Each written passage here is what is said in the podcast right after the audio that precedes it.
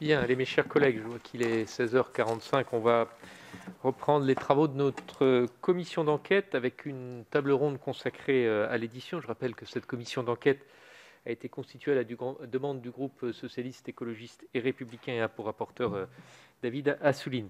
Alors le, sujet de l'édition est, apparu tardivement dans nos travaux, euh, poussé par l'actualité brûlante d'un du rapprochement du groupe Lagardère et, Vivendi. C'est vrai qu'à l'origine, notre, commission porte sur la concentration des médias et on n'avait pas euh, envisagé de traiter de l'édition, mais euh, euh, l'actualité de, la fusion Lagardère-Vivendi, le fait que les acteurs soient communs avec le monde des médias, euh, nous a poussé à, prendre la décision il y a une quinzaine de jours en bureau d'organiser une table ronde. Euh, on ne va pas se lancer de manière exhaustive dans le traitement de, cette concentration, mais en tout cas d'apporter un éclairage à travers la rencontre de cet après-midi euh, sur l'opération en cours. le rapprochement entre les deux groupes acterait la création d'un d'un mastodonte de, l'édition avec les groupes Editis qui représentent 51 maisons d'édition et, achètent livres avec une quarantaine de, euh, de, maisons d'édition. Pardon. Euh, si euh, on, regarde ce que donnerait en cumulé les parts de marché sur les différents secteurs du livre, c'est vrai que le rapprochement envisagé euh, est impressionnant. 78% euh, des parts de marché sur la, littérature de poche, euh, plus de 80% sur le scolaire, sur le parascolaire, pardon, près des trois quarts sur le scolaire. Des chiffres qui sont évidemment impressionnants. Et pour autant, on sait que ce ne seront pas les chiffres définitifs, puisque selon une jurisprudence maintenant établie depuis une vingtaine d'années, et, sachant que la Commission européenne est saisie, il y aura très probablement un redécoupage euh, du, secteur de l'édition et le groupe fusionné sera euh, probablement euh, amené à, céder une partie de, ses actifs à d'autres maisons d'édition. il était donc important pour nous de, faire le point, de, comprendre un peu également la réalité euh, de l'impact de ce, rapprochement, puisqu'il est parfois difficile de faire euh, la part des choses entre les craintes tout à fait légitimes que peuvent susciter la naissance de ce, grand groupe et puis les indignations parfois intéressées de certains acteurs qui vont aussi récupérer des parts qui seront cédées euh, par le, grand groupe une fois que Bruxelles se sera prononcé. Bref, nous avons un certain nombre de questions à, vous poser euh, cet après-midi. Et pour cela, il est important d'entendre trois acteurs euh, essentiels dans cette réflexion, en commençant d'abord par M. Antoine Gallimard, dont le nom évoque évidemment beaucoup de choses dans l'histoire de, la littérature française et pour tous les amateurs de littérature que nous sommes dans cette salle. Vous êtes euh, à la tête des éditions Madrigal et vous avez également euh, pris la, tête de la fronde euh, contre ce projet avec l'ancien ministre Françoise Nissen qui... pardon, la, tête de la fronde par rapport à la Commission européenne. Monsieur Guillaume Husson, vous êtes délégué général du syndicat de la, librairie française. Je vais citer le communiqué de presse que vous avez rédigé le 21 septembre dernier. Les libraires sont convaincus qu'au-delà des risques pour leur profession, c'est l'ensemble des équilibres du marché du livre qui s'en trouverait bouleversé, impactant la, création, la diversité et le maintien d'acteurs indépendants. Vous vous êtes donc aussi associé à la plainte déposée auprès des autorités communautaires. Monsieur Christophe Hardy, vous êtes écrivain et président de la Société des, gens de lettres. Une pétition portée par votre société affiche un titre Le camp péril sur la biodiversité littéraire. Vous avez donc tous les trois manifesté une forte opposition à ce projet de fusion et c'est à ces conséquences et nous souhaitons vous donner l'occasion de développer vos arguments. Euh, pour ce faire, je vais vous donner successivement à chacun d'entre vous euh, huit minutes de temps de parole pour un propos liminaire et ensuite, bien sûr, chacun des sénateurs et en, premier lieu euh, notre rapporteur David Assouline vous posera une série de, de, questions. Je vous précise que cette audition est diffusée sur le site internet du Sénat et qu'elle fera l'objet d'un compte-rendu qui sera publié. Enfin, je rappelle pour la forme qu'un faux témoignage devant notre commission d'enquête est, passible des peines prévues aux articles 434-13, 14 et 15 du Code pénal. Et je vous indique également qu'il vous appartient, le cas échéant, de nous préciser vos éventuels liens d'intérêt ou conflits d'intérêts en relation avec l'objet de la commission d'enquête. Je vais vous inviter euh, successivement, M. Gallimard, M. Husson et M. Hardy, à prêter serment de dire toute la vérité, rien que la vérité, en levant la main droite et en disant « je le jure ». M. Gallimard Je le jure. M. Husson Je le jure. M. Hardy Je le jure. Merci. Et donc, je vous donne la, la parole pour huit minutes chacun. Je ne sais pas si vous êtes organisé dans la répartition, dans la prise de parole. Qui commence? Monsieur Gallimard. Chacun, chacun aura les 8 minutes. Donc, euh,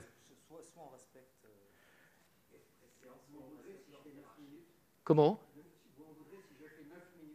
Ah, À partir de 8 minutes, je commence à réagir. Allez, qui commence? Monsieur Gallimard.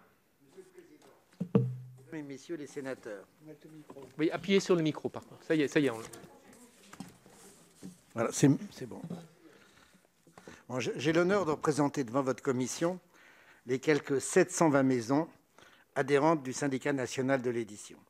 J'ai été moi-même président de ce syndicat de 2010 à 2012, avant que Vincent Montagne, président du groupe Média Participation, m'y succède. Je voudrais juste, avant de vous apporter quelques éclairages sur le secteur éditorial français, je tiens à vous dire mon grand intérêt personnel pour les travaux de votre Chambre sur la concentration des médias. La maison que je dirige depuis plus de 30 ans ne relève pas du secteur des médias, mais l'entreprise culturelle qu'elle est depuis sa création, fondée sur la créativité littéraire, le travail sur les textes, la liberté d'expression et de publication, pourrait être, comme de nombreux autres, affectée par les phénomènes de concentration qui se font jour dans ce secteur. La concentration dans les médias peut aller de pair avec une concentration sur le marché de l'édition. Et c'est le cas pour, vous l'avez dit, pour l'OPA que s'apprête à annoncer Vincent Bolloré sur le groupe Lagardère, laquelle pourrait aboutir à la fusion des deux premiers groupes d'édition français, Editis et Hachette, au sein d'un même groupe de médias et de communication. Cette perspective est une menace réelle pour tout le secteur. Elle peut mettre entre les mains d'un seul d'importants catalogues et les moyens effectifs de les exposer très largement. La filière du livre s'inscrit dans cette économie de l'attention qui veut que la rareté ne caractérise plus la seule production des biens, mais l'attention des consommateurs.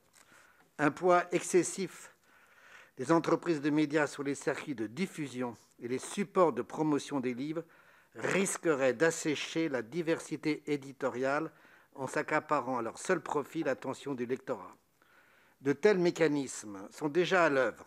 Ainsi, Dailymotion, Canal+, Gameloft ou Prisma Media, société du groupe Vivendi, ont la faculté de déposer des cookies sur les sites de maisons d'édition d'Editis. On tend ainsi vers un univers médiatique, fermé et exclusif.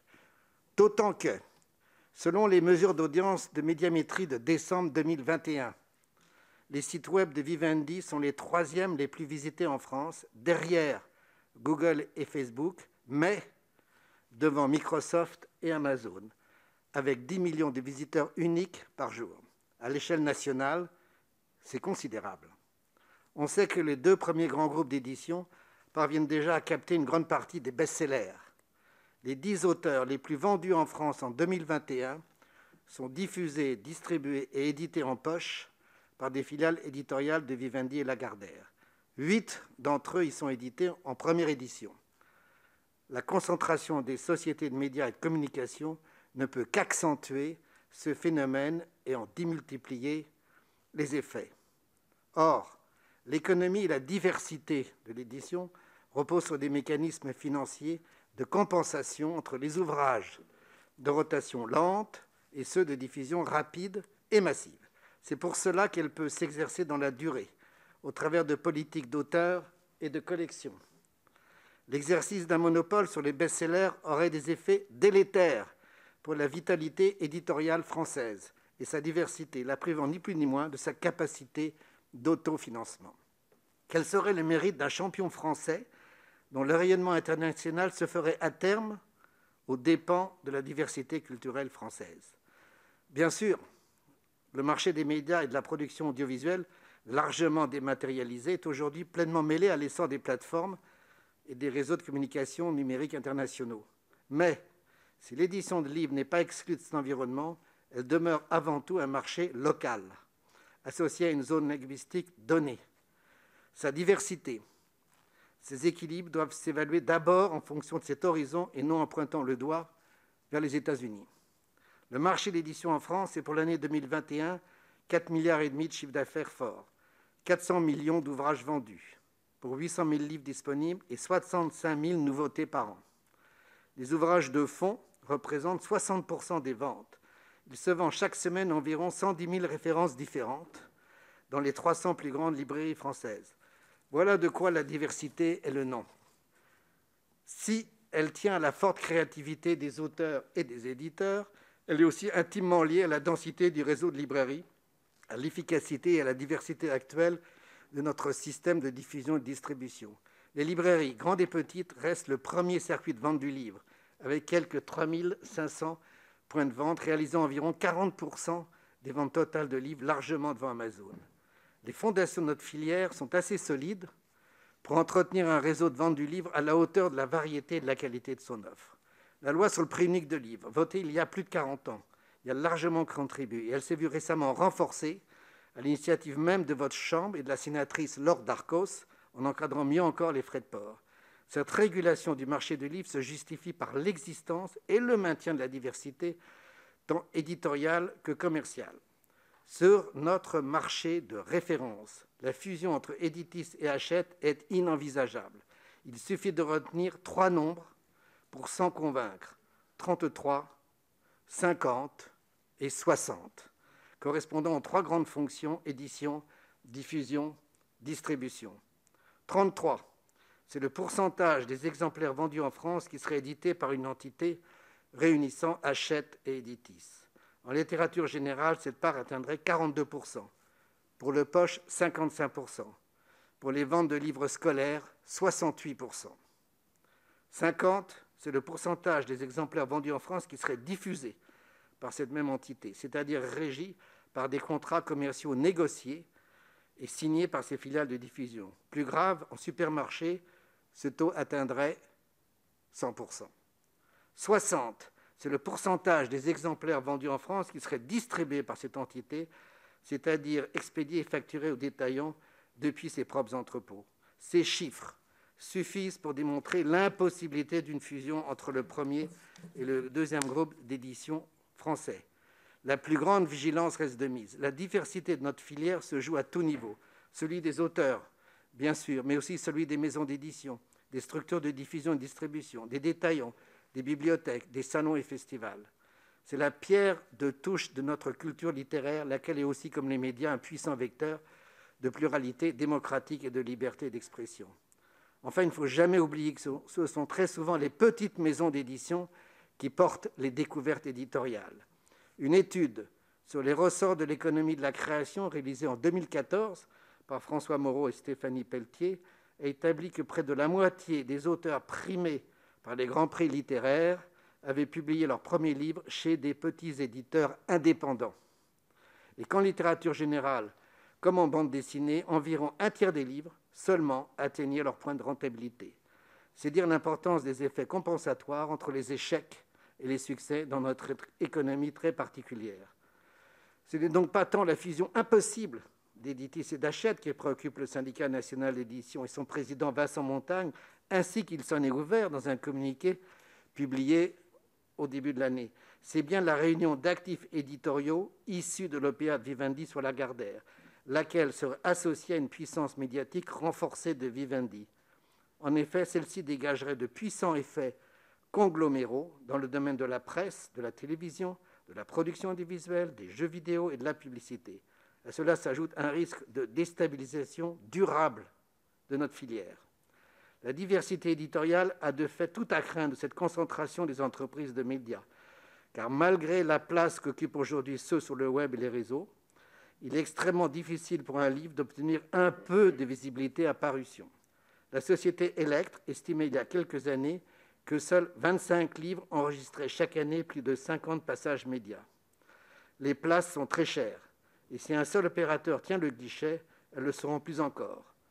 Le regroupement des titres de Prisma, de Paris Match, du JDD, d'Europe 1, de Canal+, de CNews et peut-être d'autres encore à l'avenir peut avoir de quoi inquiéter, et en particulier si cette concentration s'accompagne de choix idéologiques forts la promotion d'une culture de masse par trop conformiste. Je vous demander Merci de conclure, M. Gallimard. C'est parfait. Merci. Monsieur Hardy ou Monsieur Husson, qui prend la suite? Monsieur Hardy. Monsieur le Président, Mesdames et Messieurs les sénateurs, je vous remercie pour votre invitation. Il était important que les auteurs soient entendus, car la fusion annoncée entre Hachette Livre et Editis est un sujet qui les concerne. Je précise que je m'exprime devant vous en tant que président de la Société des gens de lettres et coprésident également du Conseil permanent des écrivains, qui fédère une quinzaine d'organisations professionnelles représentant une large majorité des auteurs du livre et de l'image. Mais je m'exprime aussi tout simplement en tant qu'auteur ayant plus de 30 ans de métier, plus de 30 ans d'expérience dans le domaine de l'édition. L'absorption d'un des plus importants groupes d'édition français, Hachette Livre, par son principal concurrent Editis, mérite d'être regardée à la bonne échelle. Sur le marché français, elle aboutirait à une concentration inédite. L'argument a été avancé qu'elle s'inscrit dans une stratégie globale qui viserait à transformer un nain en géant capable de rivaliser à l'échelle mondiale avec la puissance des GAFAM. S'il est vrai que ceux-ci suivent une logique prédatrice, je vous rappelle qu'ils ne sont pas des éditeurs. La plateforme Amazon fait un tout autre métier. Elle commercialise en ligne une multiplicité d'objets, livres compris, certains publiés d'ailleurs par les groupes Hachette ou Editis. Du point de vue des auteurs, le cadre pertinent pour apprécier la fusion Hachette-Editis est celui du marché du livre en France. Cette fusion aboutirait à la création d'un mastodonte, et si le terme de nain mérite d'être introduit dans le débat, c'est plutôt à nous, auteurs, placés devant ce mastodonte, qu'il doit être appliqué. Nous avons plus d'une raison de nous alarmer des risques économiques que ferait peser sur nous un tel mastodonte. La relation entre auteur et éditeur est déjà très déséquilibrée. C'est la raison pour laquelle on lit en ce moment, à l'initiative des pouvoirs publics, des négociations interprofessionnelles dont l'objectif est d'améliorer l'équilibre et la transparence dans les relations entre les auteurs et ceux qui exploitent leurs œuvres, les éditeurs. L'apparition d'un acteur surpuissant ne manquera pas d'affaiblir notre capacité à négocier, à la fois collectivement et individuellement. Collectivement, quelle marge de manœuvre nous restera-t-il face à un tel acteur pour faire valoir nos droits et obtenir des avancées? Et à titre individuel, si aujourd'hui je me lance dans la recherche d'un éditeur pour exploiter l'œuvre que je viens d'écrire, j'ai l'espoir de faire jouer la concurrence entre plusieurs maisons d'édition de manière à obtenir le contrat le plus favorable. Si demain j'ai face à moi un groupe surpuissant, quelle possibilité aurais-je de négocier Le contrat qui me sera proposé ne risque-t-il pas de se présenter comme un simple contrat d'adhésion au terme duquel j'accepterai de signer toutes les clauses présentées comme non négociables, suivant une logique du c'est à prendre ou à laisser La fusion entre Hachette et Editis va à l'encontre des combats que nous, auteurs, menons avec parfois le soutien de la puissance publique. Elle est révélatrice de la fragilité de notre situation. Je rappelle que c'est nous qui faisons la valeur de nos maisons d'édition, nos titres étoffent les catalogues, et nos contrats, presque toujours signés pour une durée très longue, la durée de la propriété littéraire et artistique, c'est-à-dire toute la vie, plus 70 ans après notre mort, composent les actifs de ces maisons. Or, quand une maison d'édition est, rachetée par une autre et que nos contrats font l'objet de transferts, nous n'avons pas voix au chapitre. Nous sommes rarement prévenus et nous n'avons aucune possibilité de nous opposer à ce processus. L'argument suivant a été avancé. Intégrer un groupe puissant, réunissant activités éditoriales et audiovisuelles, par exemple, serait un atout pour l'auteur. Il aurait plus d'opportunités et de facilité pour que son roman, par exemple, soit adapté en film ou en série. L'esprit de la loi ne va pas dans ce sens. Ne stipule-t-elle pas que l'édition papier d'une œuvre et son adaptation audiovisuelle doivent faire l'objet de deux contrats de cession séparés? Plutôt que de céder des droits sur une hypothétique adaptation en film ou en série, l'auteur a tout intérêt à négocier cette cession de droits quand la perspective d'une adaptation se présente réellement, concrètement. L'autre crainte des auteurs confrontés à la perspective d'un remodelage brutal du paysage éditorial se joue sur le front de la culture, de sa richesse et de sa diversité. Dans une tribune parue dans Le Monde début janvier, nous avons alerté sur les périls qui menacent ce que nous avons nommé la biodiversité littéraire on peut aussi l'appeler bibliodiversité. Hachette et Editis sont présents sur un certain nombre de segments éditoriaux équivalents. Ils s'y font concurrence. Si fusion il y a, elle incitera inévitablement à pratiquer des économies d'échelle. Certaines collections doublons disparaîtront, certains titres aussi, dans des catégories comme les guides de voyage ou les livres pratiques par exemple. La conséquence sera un appauvrissement de l'offre. Mais surtout, au-delà de la fusion entre les deux groupes d'édition, la fusion Editis-Hachette entraînera la création d'un outil de diffusion et de distribution à la puissance considérable, pour ne pas dire écrasante. Fruit du rapprochement d'Hachette Distribution et d'Interforum, appelons-le Interhachette, il représentera plus de 50% des capacités de diffusion et de distribution des livres. Concrètement, cet outil assure la présence commerciale d'un ouvrage et sa place sur la table des libraires. Autant dire qu'il joue un rôle déterminant dans le devenir d'une œuvre nouvelle. Je vous signale que pour s'imposer, en général, un ouvrage dispose aujourd'hui de quelques petites semaines. Tout se joue avant trois mois, c'est bien plus cruel que pour les bébés. Un tel outil vaut pour les ouvrages produits par Hachette et par Editis, mais il vaut aussi pour un grand nombre de titres publiés par de petites et moyennes maisons d'édition indépendantes. Si demain Interhachette devait voir le jour, il régnerait sans partage sur la diffusion et la distribution des livres en France. Il aurait la capacité de privilégier la mise en place des titres publiés par ses propres maisons d'édition. Il aurait la capacité de marginaliser ou d'invisibiliser une part essentielle de la production éditoriale française qui finirait par disparaître faute de débouchés commerciaux. Et ce serait pire si l'on imposait au marché une logique de best-sellerisation. Seraient alors mis en avant avec une force de frappe commerciale inégalée les seuls titres potentiellement les plus vendeurs. La plus belle rencontre entre un livre et son lecteur est toujours le fruit du hasard. Rien de plus gris qu'un acheteur entrant dans une librairie pour acheter le livre dont tout le monde parle. Rien de plus beau qu'un lecteur entrant dans une librairie avec ou sans projet d'achat précis et qui repart avec un livre inattendu, un livre dont le titre, la quatrième de couverture, quelques phrases lui en feuilletant, ont été un appel irrésistible. La diversité éditoriale est une réalité économique dont les enjeux dépassent la seule économie.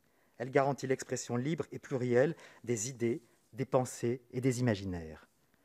L'an dernier ont été célébrés les 40 ans de la loi Langue sur le prix unique du livre. Cette loi permet de maintenir en France une offre très variée, notamment pour les ouvrages et les genres plus exigeants, grâce à la préservation des librairies de proximité. La logique de fusion entre Hachette et Editis est un geste économique qui va contre ce qui s'est mis en place depuis des décennies en matière de politique culturelle.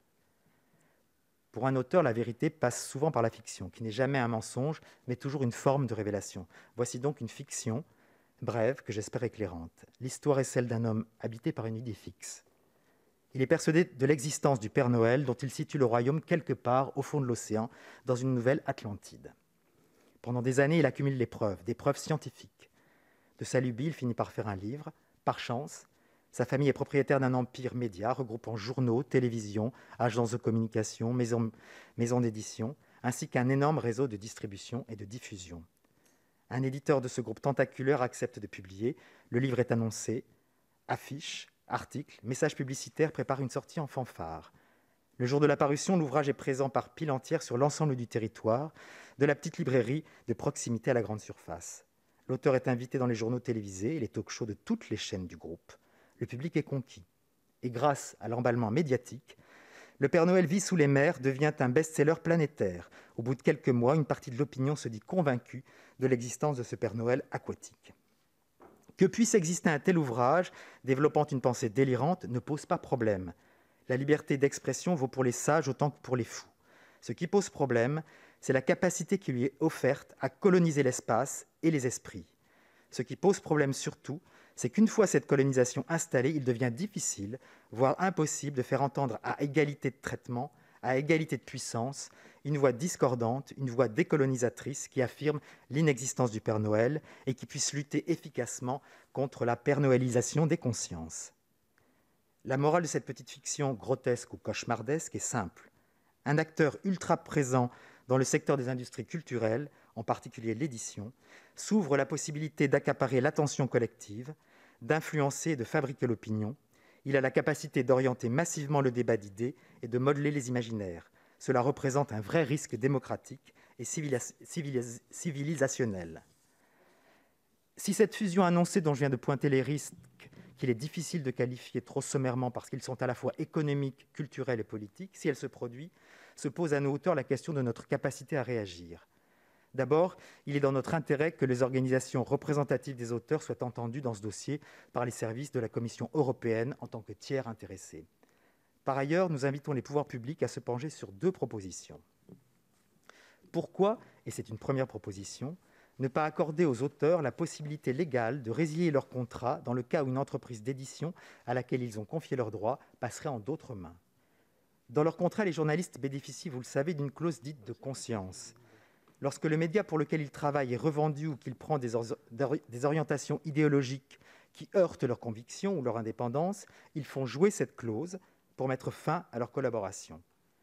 Comme aiment le rappeler nos éditeurs, nous entretenons avec eux une relation régie par le principe de liberté contractuelle, relation où chacune des parties est supposée s'engager librement et en conscience. Pourquoi ne pourrions-nous pas disposer de cette liberté de conscience lorsqu'il y a un bouleversement dans l'orientation éditoriale et idéologique de la maison d'édition à laquelle nous avions cédé les droits d'exploitation de notre œuvre? Je vais vous demander de conclure. Seconde proposition, et ce sera la dernière. La seconde proposition est inspirée par ce qui se passe de l'autre côté de l'Atlantique, les États-Unis, qui ne passe pas pour être un pays défavorable au libéralisme économique et au libre jeu de marché. Or, des lois antitrust y ont été adoptées. Elles préviennent les situations de monopole ou de position dominante qui pourraient menacer les équilibres entre les différents acteurs d'un même marché, ou menacer même la vie démocratique quand ces monopoles concernent le domaine des médias. Notre pays a été pionnier en matière de régulation dans le secteur du livre. On a évoqué la loi Langue. La création et sa diversité en ont été stimulées. Pourquoi ne pas persister suivant la même logique qui a prouvé ses bienfaits? Ne serait-il pas opportun d'encadrer aujourd'hui les mouvements de concentration capitalistique qui affaiblissent, qui affaiblissent le modèle culturel que notre pays a toujours cherché à promouvoir Je vous remercie. Merci, Monsieur Husson. Merci, Monsieur le Président, Mesdames et Messieurs les, sénatrices et les sénateurs. Je voudrais d'abord excuser la présidente du syndicat de la librairie française, Anne Martel, qui euh, et elle s'en excuse, n'a pas pu se rendre euh, disponible pour cette audition, euh, et préciser, puisque Monsieur le Président, vous, vous, vous, indiquiez que la fusion en tant que telle n'était peut-être pas le, scénario à privilégier. Nous sommes toujours dans une phase euh, avec la Commission européenne de, dite de pré-notification, donc c'est sur ce scénario-là que nous travaillons aujourd'hui, ne sachant pas le scénario qui sera au final travaillé. Donc effectivement, nous avons exprimé les, risques euh, très sérieux que cette perspective de, fusion euh, faisait courir à la profession des, libraires que le syndicat de la librairie française euh, représente, des risques économiques, des risques culturels et des risques en matière de, conception du livre, de la, culture, de représentation de, l'édition et, de la liberté de, création. le poids d'achète et d'éditis en librairie cumulé, c'est la moitié du chiffre d'affaires au global. Et c'est bien davantage dans certains secteurs, bien davantage en bande dessinée, en pratique, en scolaire, en poche. Donc le déséquilibre, euh, en premier lieu, il est euh, d'ordre économique, un déséquilibre encore plus important de la relation économique entre les libraires et ses grands fournisseurs. Il faut bien avoir en tête qu'Hachette et Editis sont présents dans, l'ensemble des secteurs de l'édition. Ils sont les premiers éditeurs, mais également les plus gros diffuseurs, le diffuseur étant l'agent euh, commercial de l'éditeur, et les plus gros distributeurs. Le distributeur est pour sa part euh, l'agent logistique qui gère euh, le, stockage, l'expédition, la facturation. Ce sont des professions dont on parle moins, mais qui sont absolument stratégiques sur le fonctionnement du marché du livre et la relation aux librairies. Ces deux groupes diffusent et distribuent leurs propres maisons d'édition, mais également de nombreux éditeurs indépendants.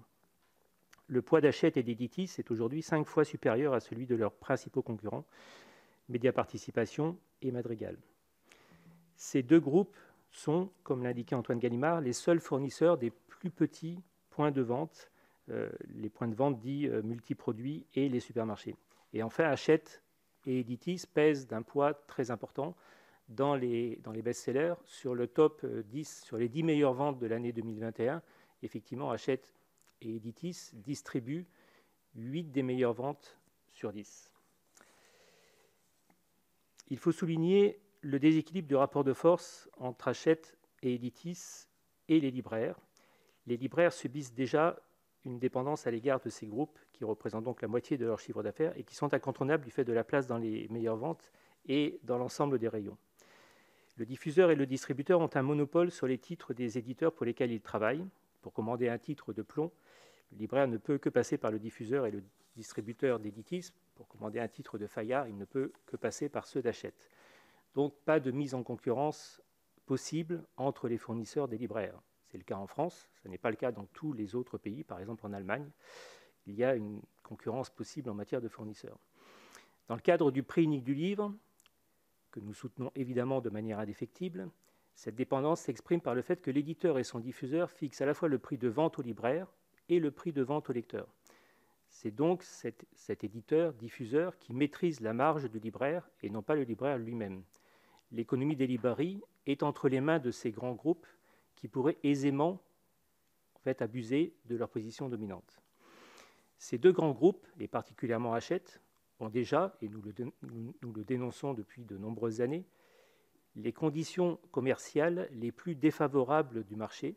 Et nous avons de nombreuses discussions commerciales avec Hachette qui justifient ces conditions commerciales détériorées par sa position de leader. Qu'est-ce qu'il en serait si le leader doublait de volume? Si la fusion d'Hachette et d'Editis devait se réaliser, ce déséquilibre du rapport de force économique et commerciale serait pour les libraires considérablement aggravé. Les libraires verraient leurs conditions économiques se dégrader encore, leur marge serait encore plus réduite qu'aujourd'hui, alors que, je le rappelle, malheureusement, la librairie est aujourd'hui en France le commerce de détail le moins rentable. Les capacités d'investissement des librairies s'en trouveraient limitées, avec notamment l'impossibilité de rémunérer convenablement les salariés en librairie. Cette fusion, à nos yeux, entraîne également, ça a été dit par euh, Christophe Hardy et par Antoine Gallimard, des risques majeurs pour la diversité culturelle au-delà des enjeux commerciaux et d'ordre économique. La fusion d'Hachette et d'Editis, c'est une sorte de rouleau compresseur financier, commercial, marketing, qui bloquerait l'accès au marché pour les éditeurs indépendants et à terme la possibilité même de se faire publier pour de nombreux auteurs plus confidentiels. Les deux groupes fusionnés auraient la capacité à attirer des auteurs publiés chez des concurrents, à préempter des droits de traduction, à attirer en diffusion-distribution des éditeurs jusque-là diffusés et distribués par leurs concurrents. Nous craignons aussi une sorte d'effet multiplicateur, démultiplicateur, puisque plus le groupe est puissant, plus il accroît en quelque sorte sa puissance. La fusion risque de n'être en fait qu'un début, la puissance de ce nouveau groupe allant croissante. Les risques sur la diversité les deux groupes fusionnés renforceraient leur stratégie actuelle qui vise à publier de plus en plus pour occuper les tables et les vitrines des librairies, en étouffant le marché pour leurs concurrents. Plus de titres, souvent de piètre qualité, mais moins de visibilité pour des milliers de petits éditeurs indépendants. La surproduction s'oppose à la diversité. Or, la diversité, c'est la raison d'être des librairies. Face à la concentration des meilleures ventes, des capacités de diffusion-distribution entre les mains des deux principaux groupes, et au déferlement de leurs nouveautés sur le marché, les éditeurs indépendants, notamment ceux de petite taille, auraient plus de difficultés à publier et plus de difficultés à vendre. Au-delà de ces risques d'ordre économique, d'ordre culturel, nous voyons des risques démultipliés par plusieurs facteurs aggravants. Le premier concerne les effets dits congloméraux dus à la présence du groupe Vivendi dans les médias et la communication. Par son ampleur, la concentration envisagée est déjà inédite sur le marché mais elle l'est d'autant plus que Vivendi, contrairement à ses concurrents, est très implanté sur les marchés connexes de la communication, cela a été dit, la télévision, la presse, la radio, la publicité ou les agences de communication. Vivendi, c'est une puissance médiatique démesurée pour promouvoir ses propres publications, mais aussi pour, débaucher des auteurs de best-sellers publiés chez des concurrents. Et comme Antoine Gallimard le soulignait, les maisons d'édition ont besoin de cet équilibre, de cette euh, péréquation, comme on dit dans le jargon, entre des titres qui rapportent et qui permettent de financer la majorité des, des titres qui, eux, sont déficitaires. C'est également, en quelque sorte, une vision de l'édition réduite aux produits dérivés qu'elle peut générer. Or, à nos yeux, la valeur d'un livre ne se réduit pas aux produits dérivés que l'on peut en tirer. Cette stratégie multicanaux ne correspond pas à la réalité de l'édition, en tous les cas de l'édition dite de création pour laquelle les libraires travaillent au quotidien. Et enfin, c'est une approche politique et d'ordre idéologique inquiétante qui constitue à nos yeux une circonstance aggravante. Je voudrais terminer par le faux argument qui est avancé en justifiant la fusion entre ces deux grands groupes pour résister aux GAFAM et particulièrement euh, à l'acteur Amazon sur le marché du livre. Vivendi présente la fusion entre les deux leaders de l'édition comme une nécessité pour résister à l'expansion de ces grands acteurs internationaux. C'est un argument tout à fait trompeur. D'abord parce qu'il ne s'agit pas des mêmes marchés. On ne traite pas une question relative au marché de la vente de livres en concentrant le marché de l'édition de livres. Pour résister à Amazon, la meilleure chose à faire est encore de soutenir l'existence et le développement de ses concurrents libraires en tête. Et puis, je voudrais rappeler qu'Amazon est implanté en France depuis 22 ans. Alors certes, c'est un acteur qui, qui, progresse, les libraires en savent quelque chose, mais il ne représente que 10% du marché. On ne remet pas en cause l'ensemble des équilibres d'un marché pour résister à un acteur qui n'en représente qu'un dixième. L'existence du prix unique du livre, pour le livre papier et numérique, limite déjà largement l'expansion d'Amazon en l'empêchant de pratiquer une politique de dumping sur le prix des livres. Et aux États-Unis, on voit qu'Amazon représente 54% du marché du livre. Les libraires indépendantes, 6%. En France, c'est pratiquement 40%, comme le, comme le disait Antoine Gallimard. Mais Amazon aux États-Unis, c'est 54% du marché du livre. Ce qui n'empêche pas les autorités de la concurrence américaine de s'opposer au rachat du troisième éditeur américain, Simon Schuster, par le numéro 1, Random House. Donc on voit bien que cet argument de résistance aux GAFAM ne peut pas tenir. Merci, Monsieur le Président. Merci. Première question de notre rapporteur David Assouline. Oui, euh, merci, euh, messieurs. Euh, oui, notre invitation est venue un, peu plus tard. Je, l'ai beaucoup souhaité parce que, bien entendu, qu'il y a le phénomène de concentration interne à l'édition. mais bien entendu qu'il a un lien avec notre thème euh, d'enquête, qui est la concentration euh, dans les médias, puisque un acteur de cette concentration dans l'édition est celui aussi qui est concerné par une concentration euh, médiatique importante et que nous avons aussi auditionné. Donc ce lien est évident. Et puis, il y a un lien qui est que nous sommes aussi dans le même domaine global. comment dire? Ceux qui voient nos travaux qu'à travers euh, euh, la problématique de l'indépendance de l'information et de la presse ou du journalisme euh, ne voient pas que les médias aujourd'hui produisent de la culture et impriment bien au-delà que par la simple information, la formation, l'opinion de citoyens éclairés, ouverts, libres dans tous les domaines, et la production intellectuelle est complètement euh, euh, au cœur de tout cela, et notamment le livre. Donc, euh, nous sommes à bien des égards dans, le même sujet. Quand on a auditionné M. Bolloré, il nous a dit, je le cite ici même, l'édition achète et troisième, et Editis, nous sommes le 19e acteur.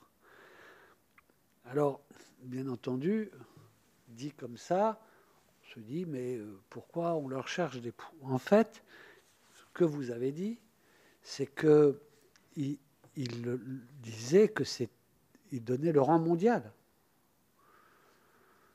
Euh, sur le marché euh, français, vous avez donné les chiffres. Hachette est le numéro 1 et Editis est le numéro 2. Donc c'est la fusion du numéro 1 et du numéro 2. Euh, et c'est cela qui vous inquiète et euh, que, vous, euh, vous n'acceptez pas. j'ai des questions un peu précises aussi, pour, parce que c'est un domaine où, en tous les cas, moi, j'ai moins de, d'expertise. c'est à combien de, concentration, on va dire, sur le, marché du livre que la Commission européenne, elle, met son, sa limite? Oui, Monsieur Gallimard. Appuyez sur votre micro, Monsieur Gallimard. Je réponds. Oui, allez-y, Monsieur Gallimard. J'ai une petite expérience de ce qui s'est passé en 2003-2004, où à l'époque, Jean-Luc Lagardère avait essayé justement de racheter ce qu'on appelait à l'époque VUP, Vivendi Universal Publishing. Nous étions quelques éditeurs à avoir porté auprès de la Commission nos réflexions critiques.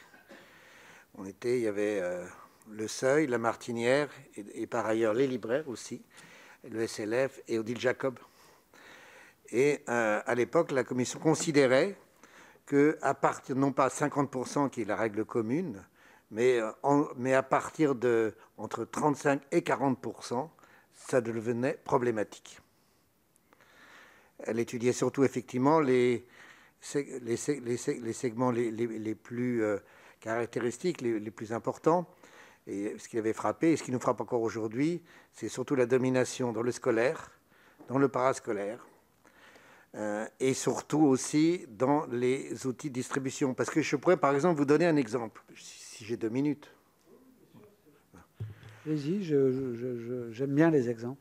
Euh, euh, aujourd'hui, moi, mon groupe, je suis le troisième groupe en France, mais je ne sais pas pour moi, voilà, c'est trouvé ainsi. Je veux dire, vous dire pourquoi, alors vous êtes aussi comme les autres, hein, vous, vous, pratiquez un développement permanent, c'est des opportunités c'était des opportunités et je me réjouis aujourd'hui d'avoir pris par exemple le groupe Flammarion. Ça m'a permis effectivement, avec d'autres petites maisons, de, doubler le chiffre, mais c'était toujours extrêmement complémentaire. Pour moi, ça avait un sens.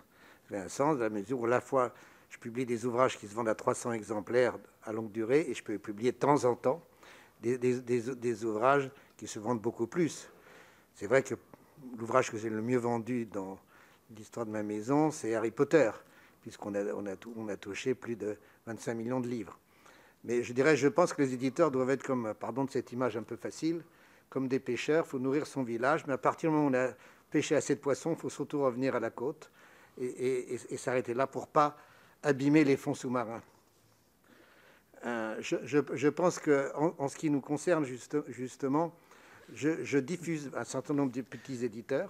J'arrive là et euh, je, diffuse environ 200, 200, 200 000 exemplaires qui euh, sont distribués par mes moyens, alors que Hachette ou Editis, par leur propre maison de distribution, distribuent chacun 100 000.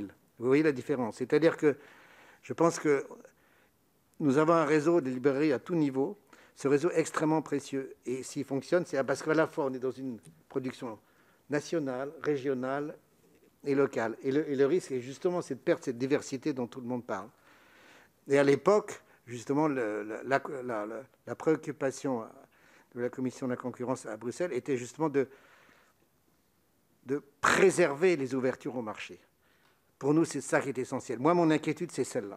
Euh, quand, quand, vous me dites que c'est à peu près 50%, on va dire, euh, la, la, limite euh, européenne, c'est dans tous les segments où il y a des différenciations selon les segments, c'est-à-dire scolaire, parascolaire, littérature. Est-ce que vous avez des éléments plus précis là-dessus?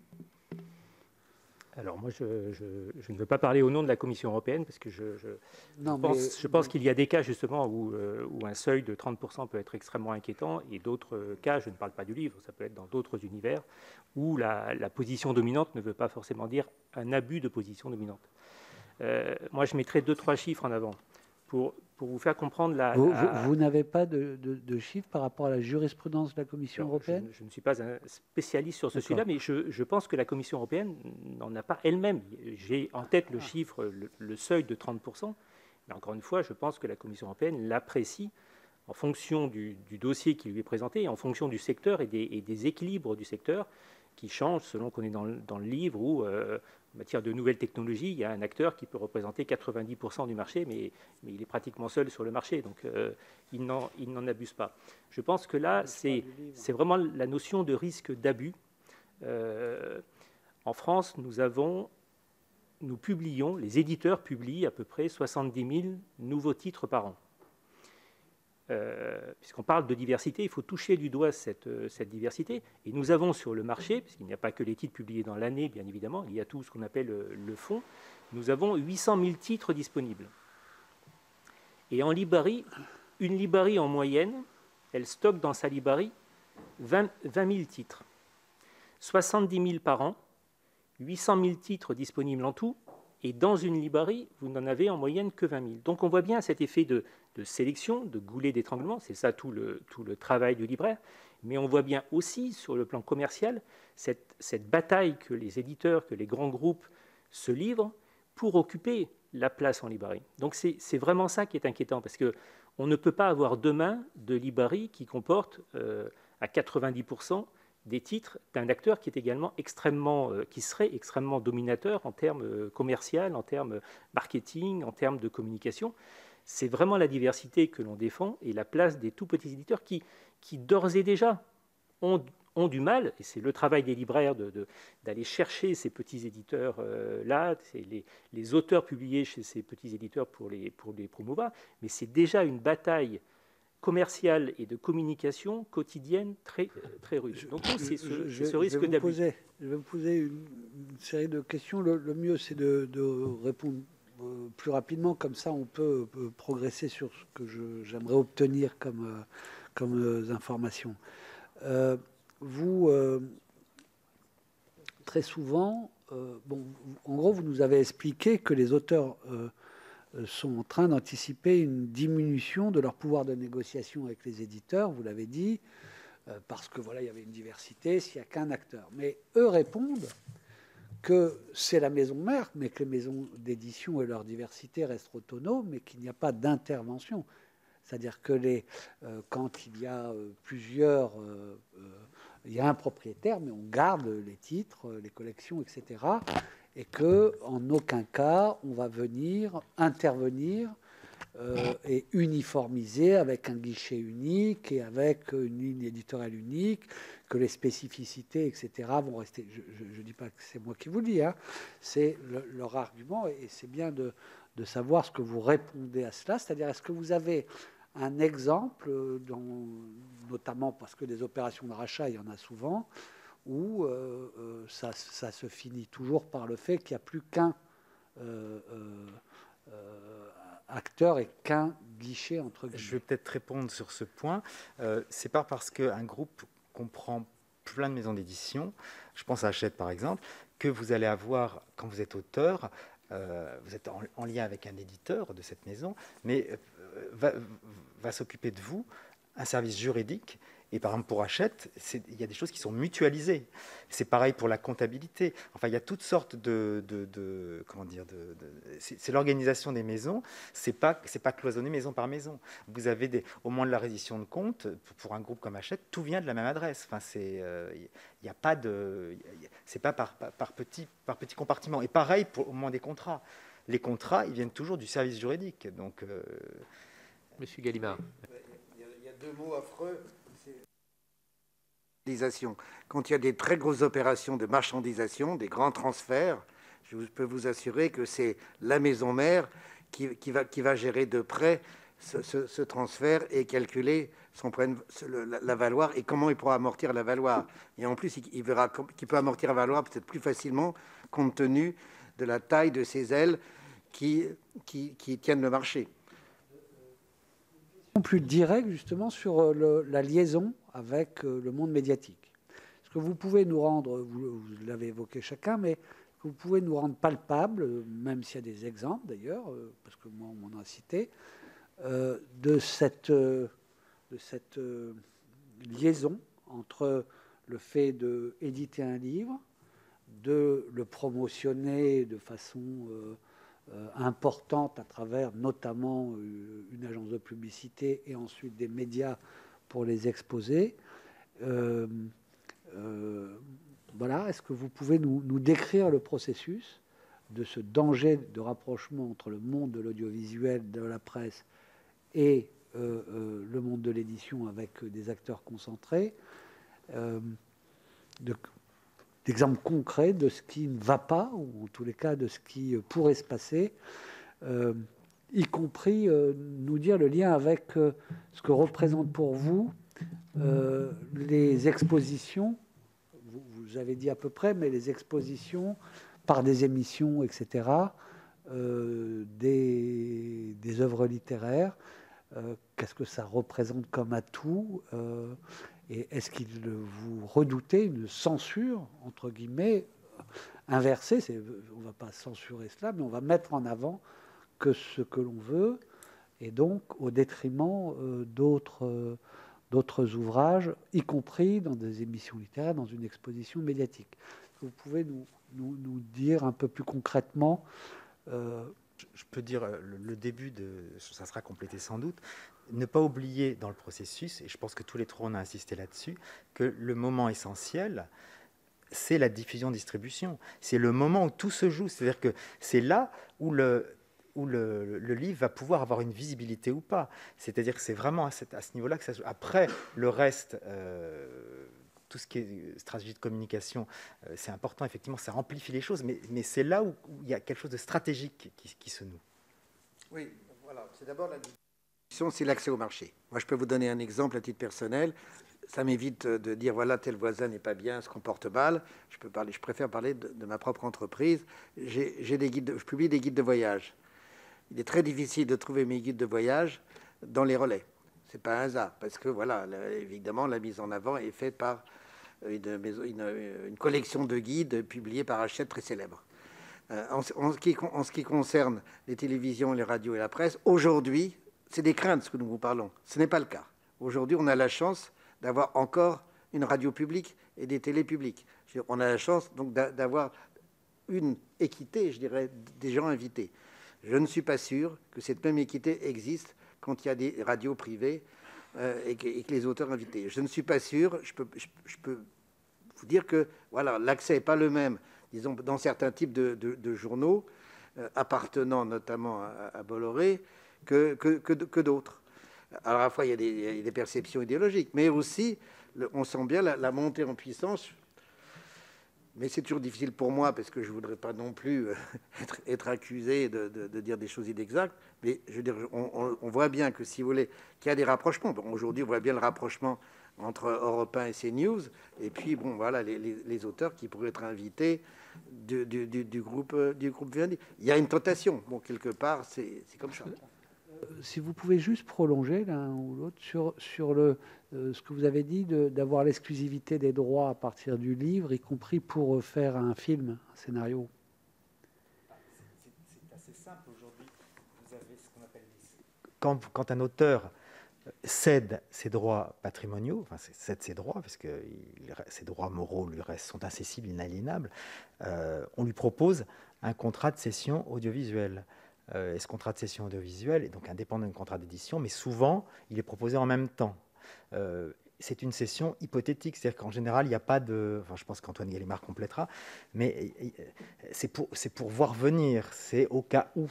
Alors, ce qui est agité, euh, j'ai entendu l'argument du côté des gens favorables à, la fusion Editis-Hachette, que ça serait bien pour les auteurs qu'ils euh, intègrent un groupe qui, par ailleurs, est des sociétés audiovisuelles, de façon à ce qu'il y ait une sorte de continuité entre euh, la cession des droits pour l'édition livre, ou l'édition numérique, et puis la cession audiovisuelle. Mais en fait, la loi euh, ne va pas dans ce sens-là. La loi prévoit bien une, une, cession séparée, puisqu'il y a deux contrats séparés maintenant depuis quand même quelques années. Et ce que les auteurs défendent, c'est quand on est assez fort comme auteur, on peut négocier le fait de ne pas signer euh, le contrat de cession audiovisuelle au moment où on signe le contrat d'édition. Voilà. Il pas euh, c'est pas automatique. Et même quand on peut le faire en tant qu'auteur, on ne signe pas le droit de cession audiovisuelle. Je voudrais revenir sur le point de la diffusion et la distribution. Vous avez signalé tous les trois à l'instant que c'était finalement un point central euh, dans euh, la question de la, diversité. Euh, dans, vos propos aux uns et aux autres, j'ai cru comprendre qu'il y avait quand même deux demandes un peu différentes sur cette question de la diffusion et de la distribution. L'une qui est directement liée à, la fusion Hachette-Editis, qui, si je comprends bien, serait euh, de dire euh, qu'il faut qu'il y ait un des deux circuits de chacune des, euh, sociétés possède son propre réseau de diffusion et de distribution, que dans le cadre de la fusion, un des deux circuits de diffusion et de distribution soit cédé. Ça, c'est la première demande. Et vous, Monsieur Husson, vous en avez formulé dans votre propos introductif une demande un peu d'une autre nature, me semble-t-il, c'est de dire d'ouvrir à la concurrence euh, d'ouvrir à l'ensemble des, maisons d'édition les, réseaux de diffusion et de distribution. Vous avez cité l'exemple de Plomb en disant que quand vous euh, euh, commandez un livre chez Plomb, vous êtes obligé de passer par le, diffuseur d'Editis. ces deux demandes me semblent-ils un peu différentes?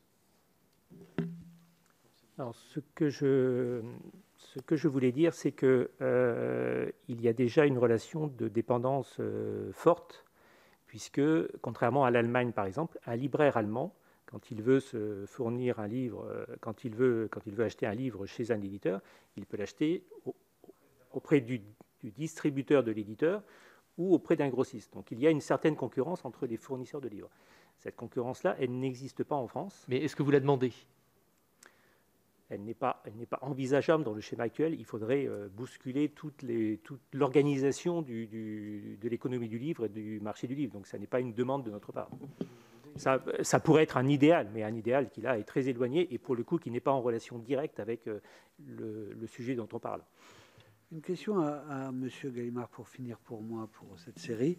Euh, bon, on dit euh, la Commission européenne ne peut pas accepter ce niveau de fusion, et donc ils vont obliger euh, l'actionnaire à se débarrasser, entre guillemets, laisser euh, une partie euh, de, ce qui est, fusionnable. Dans ce cas-là, ça va être mis en vente et sur le marché. Est-ce que, M. Gallimard, vous êtes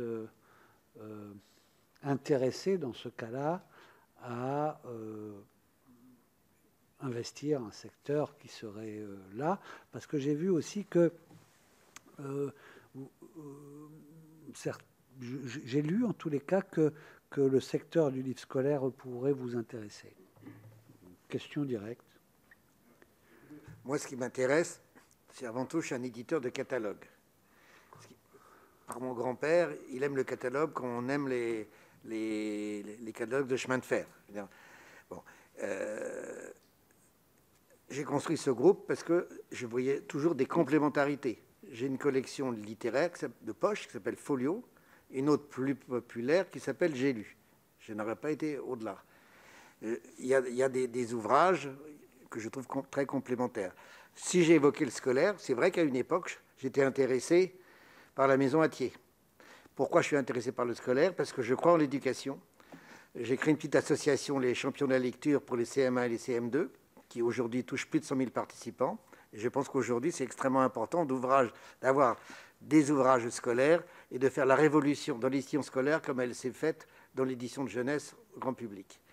C'est vrai que j'aurais souhaité, je vous le dis, hein, puisque on a juré, euh, m'intéresser à Atier. Bon, il s'est trouvé que Hachette avait plus de moyens que moi, c'est Hachette qui l'a acquis. Mais s'il y avait effectivement des possibilités, j'irais regarder, c'est normal. À partir du moment où c'est bien dans une complémentarité, dans une politique qui a été défini à l'avance. Ce que, je, voulais... Et, pour, pour euh, compléter votre réponse sur, sur le scolaire, euh, vous avez tous pointé que là, il y a le, le, nœud de ce qui est dangereux dans la concentration, parce que probablement vous croyez en l'éducation. Vous pouvez nous, développer un peu plus ça euh, Pourquoi c'est si sensible pour vous qu'une telle concentration et un tel monopole euh, qu'est-ce que ça représente, le livre scolaire aujourd'hui? Euh, euh, Comment sont-ils écrits? Quelle est la marge de manœuvre de l'éditeur sur les contenus? Je faire juste une petite remarque sur le scolaire, mais quand, là, les deux groupes, le numéro 1 et le numéro 2 actuellement, je reprends l'exemple de Atier. Vous avez d'un côté Atier qui est un groupe scolaire important, enfin un éditeur scolaire important. En face, vous avez Nathan. Et je peux vous dire que d'expérience, euh, ils sont une concurrence acharnée. Euh, le jour où les deux groupes vont fusionner, euh, ça ne va pas continuer comme ça. À mon avis, il y aura y un des deux qui va disparaître. Enfin, il y aura forcément une économie d'échelle. on ne va pas maintenir dans le cas d'une fusion, enfin, si elle se passe comme on peut le supposer, enfin, on n'espère pas, mais les, deux groupes vont pas. Il n'y aura plus qu'un un, des seuls acteurs. Je, pense qu'au niveau des éditeurs scolaires, c'est vrai que c'est très cher d'avoir une maison scolaire. Il faut des services de presse qui sont envoyés aux enseignants, parfois jusqu'à 80 000 exemplaires. Quand il n'y a pas de réforme, ben voilà, il faut que la maison euh, se, serre les coudes. Il y a bah, des réformes tous les trois ans. Parfois, il y a des réformes sur tous les cycles, et c'est aussi très lourd pour une maison d'édition. Donc, c'est pas évident. Du coup, vous avez des maisons importantes, et il y a très peu d'acteurs. Les acteurs, entre eux, peuvent se mettre d'accord. Et, je dirais qu'aujourd'hui, à la différence de l'édition généraliste, où il y a beaucoup de maisons d'édition, on a encore la chance d'avoir des petites maisons, on le citait tout à l'heure, le scolaire, ce n'est pas le cas. Et ce qui est dommage, c'est que justement, il faudrait repenser tout ce système et voir comment on peut susciter plus de créativité chez les éditeurs scolaires en évitant cette, justement cette concurrence forcenée entre maisons qui finissent tous par publier pas le même livre, mais des livres trop proches. Sylvie Robert. Merci, Monsieur le Président.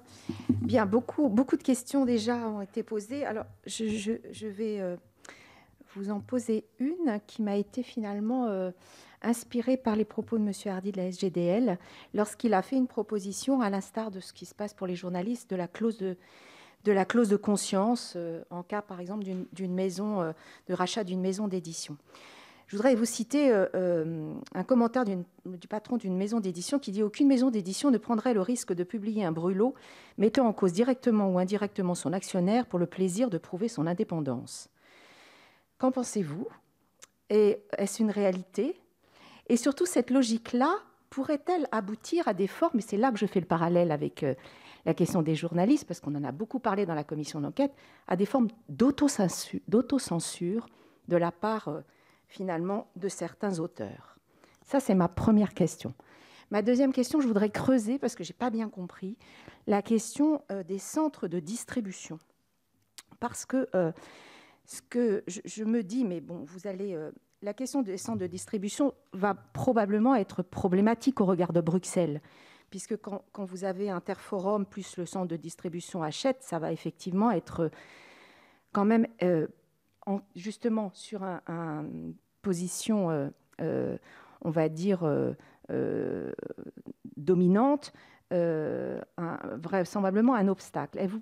Est-ce qu'on peut imaginer que, eh bien, il y ait, il y ait une maison d'édition, un des centres de distribution d'une maison d'édition qui soit revendu de façon à justement ben, permettre que ce soit pas ce soit pas aussi concentré. Et derrière, je sais qu'il y a une question sociale, question d'emploi, des questions de diversité de distribution. Et là, je m'adresse aussi au, syndicat de la librairie, parce qu'on sait très bien que... Euh, donc, est-ce que c'est un risque pour vous? Comment finalement, parce qu'on a parlé des, maisons, donc je ne vais pas y revenir, comment va se régler cette histoire de centre de distribution? En fait, il va y avoir les deux plus gros.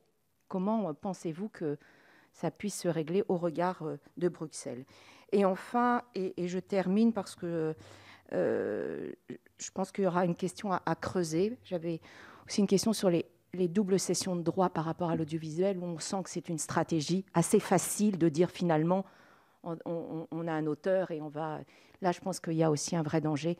Donc ça, je pense qu'il faut en tout cas euh, y être vigilant. Voilà, c'est tout, Monsieur le Président. Merci beaucoup, en tout cas, messieurs, de vos propos. Vous laisse répondre. Qui, alors, il y, a la question de la clause de cession qui s'adresse plus à M. Hardy, je pense. Oui, et, sur les, autres sur le, centre de distribution et, et la cession d'un des deux dans le cadre du, du rapprochement.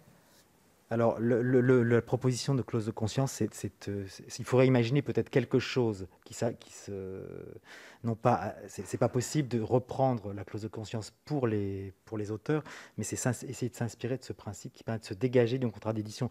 Parce que le contrat d'édition est très engageant aujourd'hui. Euh, comme je l'ai rappelé, c'est en général la durée de la propriété intellectuelle et artistique, donc toute la vie plus 70 ans. Quand on a signé, on a signé pour cette durée-là.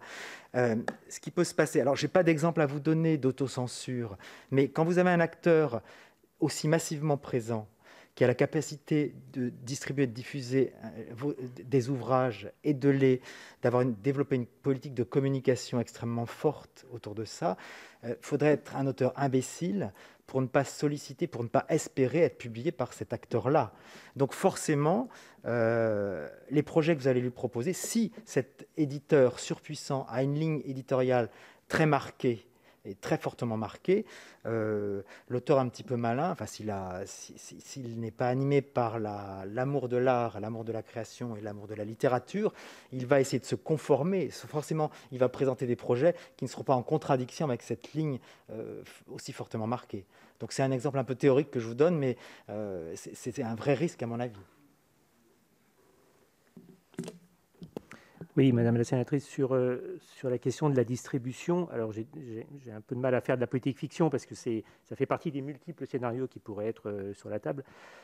pour moi, il serait très difficile de, de, prendre une décision allant dans le sens de, de la cession, euh, par exemple, d'Interforum, le, centre de distribution d'Editis.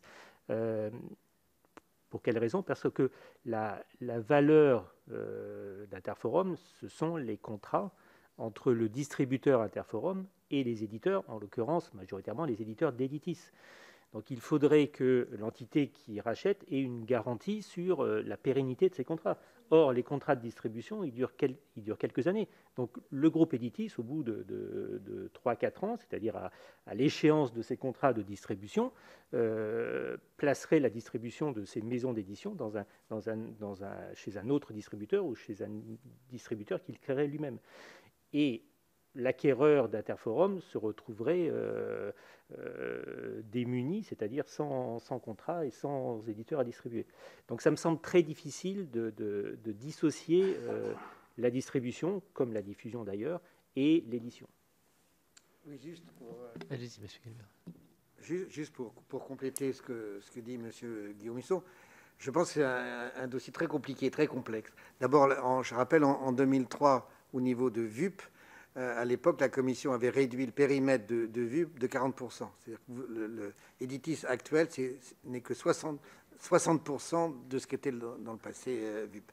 Mais, surtout, il y a un tel tricotage entre la distribution et les, outils de diffusion et, et, puis les maisons d'édition que c'est extrêmement complexe. Il peut y avoir beaucoup de cases sociales et en plus euh, une perte de valeur énorme. Je, pense que déjà il y a eu le phénomène de la concentration. On est peu nombreux à avoir des outils de distribution. Donc ça serait particulièrement difficile. Je ne vois pas comment aujourd'hui on pourrait enlever et comment on peut partager un outil de distribution, sauf effectivement dans un monde idéal comme en Allemagne où il y a des coopératives, mais là, et qui justifie aussi par la, le fait que l'Allemagne est une fédération d'États. Là aujourd'hui, c'est assez concentré et franchement, c'est un vrai, un vrai problème à ce niveau-là. Je pense, pardon, mais je pense que s'il doit y avoir un numéro 2, il faut que ce soit un vrai numéro 2, avec un vrai, des vrais outils de distribution et de diffusion propres pour vraiment rouvrir une concurrence ouverte. Pour moi, c'est essentiel. Mais si le, si le 1 et le 2 fusionnent, c'est le 3 qui devient le numéro 2. Il, est, souhaitable que le 1 et le 2 ne fusionnent pas. Dans mon esprit, le 1 et le 2 n'ont pas fusionné. Oui, mais s'ils devaient fusionner. moi, je vous dis, bon, mais bon, je suis peut-être un numéro 3, peut-être un numéro 4. Ce qui, m'intéresse, c'est que ma maison soit en bonne santé, de faire mon métier de recherche littéraire, que les auteurs, close ou pas close, restent avec moi, et, de pouvoir ainsi euh, développer le catalogue. Jean-Raymond Hugonnet. Merci, merci Président. Bonjour messieurs. Euh, depuis que l'on travaille sur ce sujet des concentrations dans la commission d'enquête, on voit bien qu'il y a deux, deux sujets principaux que sont la diversité culturelle d'une part et le monde des affaires d'autre part.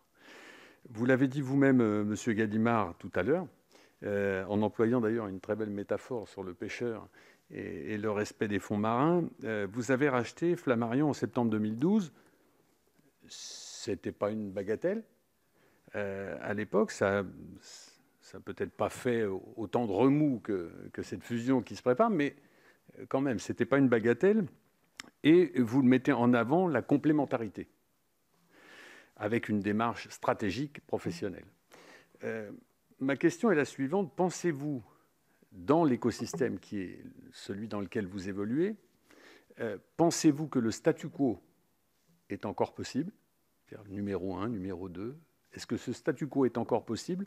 Combien de temps a-t-il encore à vivre réellement, sachant que dans le monde des affaires, rien ne peut être figé, la preuve Et est-ce que, à l'aune de ce qui se trame au niveau international, est-ce que le numéro 1 et le numéro 2, et ne croyez pas que ma question est, je vais dire que, me connaissant, non, vous n'allez pas le croire, mais euh, elle est innocente.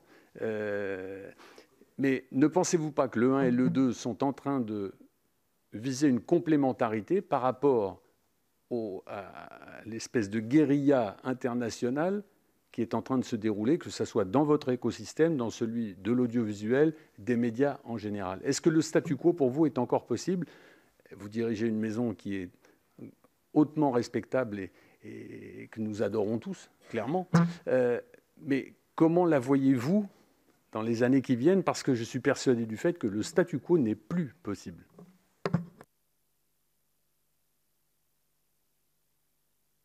Appuyez bien sur votre micro, Monsieur Gallimard, qu'on vous entende. Je suis d'accord avec vous sur cette approche. Je voudrais mettre simplement quelques nuances. Euh, à l'époque, effectivement, l'édition était un petit village. Aujourd'hui, il y a eu des, grandes concentrations, des, jeunes maisons qui ont poussé, euh, comme, Actes Sud et comme d'autres, euh, et des, maisons aussi qui peuvent disparaître. Mais c'est vrai que ce n'est plus la même chose. Qu'aujourd'hui, les, outils de promotion, de distribution sont essentiels.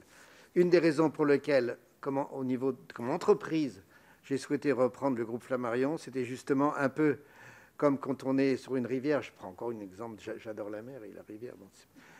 si on prend un exemple, vous avez une écluse. Parfois, les parois sont très hautes. Si vous avez un, frêle esquif, ben, le bateau est en danger parce que les parois se rapprochent. Ça m'a permis de, pouvoir éviter d'être écrasé par les parois de l'écluse, de pouvoir négocier avec des grands opérateurs que sont Amazon, que sont Cultura, que, sont la FNAC. Vous savez, dans, notre mécanisme de l'édition, en, début d'année, nous devons décider de ce comment on négociera avec la FNAC sur les conditions, etc. C'est une autre approche. Elle existe, cette approche, puisqu'on a vu pour la librairie indépendante de proximité et de qualité, c'est au mieux 40%. Mais tout le reste, c'est des grands opérateurs, où il nous faut des chefs de marché, où il nous faut des, propositions de marketing. À un certain niveau, quand vous êtes une maison d'une certaine taille, c'est ainsi que ça fonctionne. Donc on n'a pas le choix. Donc déjà, la donne n'est pas la même. Ce qui m'inquiète, effectivement, c'est quand on parle de Hachette, par exemple, Hachette, c'est 30% en France, c'est 70% à l'étranger. Essentiellement en Amérique du Nord, en Amérique du Sud, en Angleterre, en Espagne. Ce n'est pas rien. Editis, c'est petit à côté, tout petit. Ce qui est dangereux, c'est qu'aujourd'hui, par exemple, on, parle souvent de, effectivement des conditions de, de vie des auteurs. Pour la jeunesse, un grand marché de la jeunesse, c'est malheureusement pas les auteurs français c'est les licences. C'est des licences Disney, ça va être des, licences Harry Potter. Et là aussi, ça se négocie différemment. Et là, on est dans un marché planétaire. Et quand vous êtes puissant, là, si nous n'avons pas une certaine taille ou certaines relations, vous, risquez vraiment d'être en mauvaise santé. J'aurais peut-être ajouté un mot, si vous me le permettez, Monsieur le Président, sur, le sujet que vous, soulevez pour moi, il y a vraiment une sorte de, sorte de télescopage. Euh, le, marché du livre, c'est un marché avant tout national. Il est, francophone, d'accord, mais il est très largement, par rapport à d'autres marchés culturels, il est très largement un marché national du fait de la, langue, tout simplement. La, diffusion du livre est extrêmement soumise à euh, la langue que ces livres, véhiculent. Et euh, ce que vous mettez, ce que vous soulignez à juste titre, c'est le, télescopage entre des logiques qui relèvent d'un marché que j'appellerais du divertissement international et le marché du livre national. Alors, je ne dis pas que le divertissement, euh, ça n'est pas bien, hein, euh, le divertissement, il est là, mais un marché comme le marché du livre, il a une part de divertissement aussi, mais ces équilibres ne doivent pas passer sous les fourches codines de l'évolution d'un marché qui est celui du divertissement au niveau international. Je crois que c'est exactement ce sujet-là que l'on touche. Le divertissement, il est tout à fait respectable, mais ce qu'on appelle euh, l'édition de création, euh, la librairie de création, ne doivent pas être soumis à ces logiques-là si je peux ajouter juste une petite chose, pour compléter ce que dit Guillaume Husson, euh, je pense qu'effectivement, on peut avoir le souci de, grandes perspectives macroéconomiques à l'échelle mondiale, mais il ne faut pas oublier qu'effectivement, le marché pertinent pour l'édition et l'édition de création, c'est la France et cette, euh, cette langue-là. Et puis surtout, ne pas oublier que les auteurs font partie de cette économie du livre. C'est-à-dire qu'on a aussi des craintes économiques. Enfin, je les ai un peu développées sur. Euh, on est on est ce qu'on appelle la partie faible du contrat, c'est quelque chose qu'il faut euh, sans cesse rappeler, et on est à l'origine quand même des livres qui existent, il ne faut pas oublier ça aussi. Donc on est, un acteur économique euh, important dans, cette, euh, dans cet écosystème national et, international. Bien sûr. Michel Logier. Merci Monsieur le Président, merci messieurs de, déjà toutes les informations. lors du rachat d'une société, avec les synergies, les mutualisations, un et un ne fait jamais deux Donc il va y avoir des éditeurs à racheter. Vous avez, M. Gallimard, parlé de toute la partie scolaire, mais est-ce que vous seriez intéressé par d'autres éditeurs afin de, venir, de devenir un numéro 2 très concurrentiel pour les autres? Ça, c'est ma première question. Ma deuxième euh, question, euh, vous avez un regard très précis, très critique, euh, je parle tous les trois en général, du modèle français. Pouvez-vous nous parler un petit peu du modèle allemand? Qu'est-ce que ça vous inspire de tout ce qui se passe autour d'un seul groupe hein, qui s'appelle Bertelsmann? Et puis, ma troisième question, elle est très directe. Est-ce qu'aujourd'hui, ce qui vous gêne, c'est la concentration ou est-ce qui vous gêne, c'est Vincent Bolloré je peux répondre à votre, dernière question. Euh, c'est pas la preuve. La preuve, c'est que je n'ai pas prononcé son nom du tout pendant mon intervention. Donc c'était, vraiment sur des principes. Euh, voilà. Le micro, le micro, Monsieur Gallimard. Non, je vous assure, ne vous inquiétez pas. Vous inquiétez pas, c'est pas Vincent Bolloré. C'est vraiment, c'est vraiment la, la concentration. On a beaucoup insisté sur la diversité et l'accès au marché. Euh, un, je réponds à votre première question. Est-ce que j'ai l'intention de, voilà, de, je, vous ai dit, ce qui m'intéressait, les catalogues. Je ne cherche pas à être un numéro 2 ou un numéro 3. Je cherche à ce que d'autres poussent, qu'il y ait d'autres maisons d'édition. Je, bon, je parlais d'un village d'éditeurs qui n'était plus là.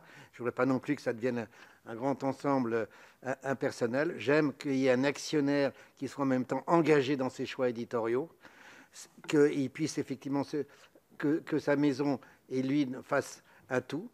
Et que euh, donc je ne souhaite pas devenir un empire, loin de là, mais de pouvoir développer toujours le, catalogue. Ce qui m'intéresse aussi, c'est comment on peut avoir des liens avec l'international, pas rester effectivement c'est le local, c'est aussi l'international. J'aime une maison comme EO par exemple en Italie qui fait de très jolies choses. Euh, je, pense que ce qui est important aussi, voilà, je suis président du, BIEF, le Bureau international de l'édition française, et, ce qui m'intéresse, c'est de former des éditeurs, d'avoir des, réunions de fellows, d'avoir. C'est plus ce compagnonnage que j'aime, qu'il faut créer pour moi, que simplement des, achats capitalistiques. Euh, concernant M. Bolloré, je, le syndicat de la librairie française, comme l'a dit Antoine Gallimard, a, aussi attaqué la, fusion entre Hachette Livre et VUP en 2003. Euh, Monsieur Bolloré n'était pas, euh, pas dans ce, dans ce sujet-là. Preuve que ce qui nous, euh, ce qui nous inquiète, c'est avant tout le risque de cette méga concentration. Les aspects politiques, idéologiques qui existent dans ce projet-là et qu'on voit à l'œuvre dans la presse sont pour nous une une circonstance aggravante. Mais ce serait quelqu'un d'autre que Vincent Bolloré, nous mènerions auprès de la Commission européenne exactement la même action. Monique de Barco. Euh, euh, excusez-moi, Monsieur le Président. Euh, excusez-moi, Monique, mais j'avais une troisième question, c'était sur le modèle allemand. Alors, le modèle allemand, moi, je peux vous parler des librairies, mais ce n'est pas, tout le, pas tout le marché allemand. Le, le... Oui, C'était ma question, oui. Monsieur le Président, merci. Je ne connais pas le poids du groupe Bertelsmann sur le, marché, sur le marché allemand.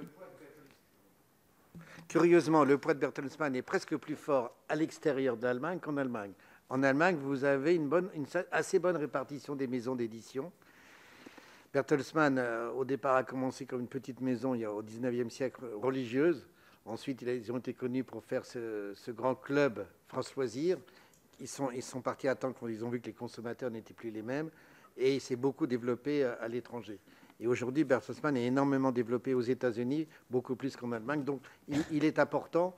Il y a, d'autres groupes, mais on ne peut pas dire que le marché soit déséquilibré. est-ce que ce n'est pas le schéma qu'a le groupe Vivendi en tête? Euh, Parce que quand on a reçu Vincent Bolloré, il a parlé beaucoup d'internationalisation. Il a, il a, dit aussi qu'il était tout à fait conscient que euh, ce qu'il sortirait des discussions, enfin de la décision de, de la Commission européenne, ce ne serait pas l'addition euh, des, deux groupes euh, Hachette et Editis. Et il nous a, il a plutôt orienté vers l'idée de dire de, maintenir un grand acteur international et puis de réorganiser le, marché français. Est-ce que ce n'est pas le sentiment que vous, vous avez non, pas derrière du tout, Pas du tout. on a parlé de société de divertissement et je pense que c'est beaucoup plus. Pour moi, Vincent Bolloré, je ne suis pas dans sa tête, et puis bon, je ne suis pas au courant, mais ça vient plus de l'idée d'avoir des plateformes des plateformes en, différents types de canaux. et que là, il y a deux, niveaux de préoccupation pour nous. C'est d'une part le fait que un numéro 2 peut disparaître, il y avait un équilibre assez harmonieux dans notre marché. Si le 2 disparaît ou que c'est un 2 qui, plus qui ne sera plus dangereux pour, le, pour le 1, euh, ça, sera donc plus vraiment, il y aura un 1, il y a peut-être un 3, un 4. Enfin bon, là, il y avait quand même un certain équilibre, même s'il n'y avait pas non plus forcément, c'est jamais optimal. Mais je pense que là, pour, pour nous, le fait de, que, le, que, le, que le 2 a les moyens de racheter le 1, et que voilà que ça disparaisse, c'est tout de même un effet concentrationnaire très préoccupant parce que même si que M. Bolloré ait toutes les meilleures intentions angéliques du monde, il sera quand même que ça sera dans sa main si un jour il n'est pas d'avis de, participer comme une coopérative à d'autres éditeurs, ben, il peut fermer les péages et il y aura seules ces voitures qui iront sur l'autoroute. Donc je, pense que en soi, ça me semble impossible. et par ailleurs, on le voit bien, par rapport justement au projet des Gameloft, au, au, projet de développement en Afrique euh, de, Canal, c'est vraiment l'idée d'avoir un système euh, d'abonnement. Euh, et c'est aujourd'hui un peu ce qui se passe, on le voit par ailleurs.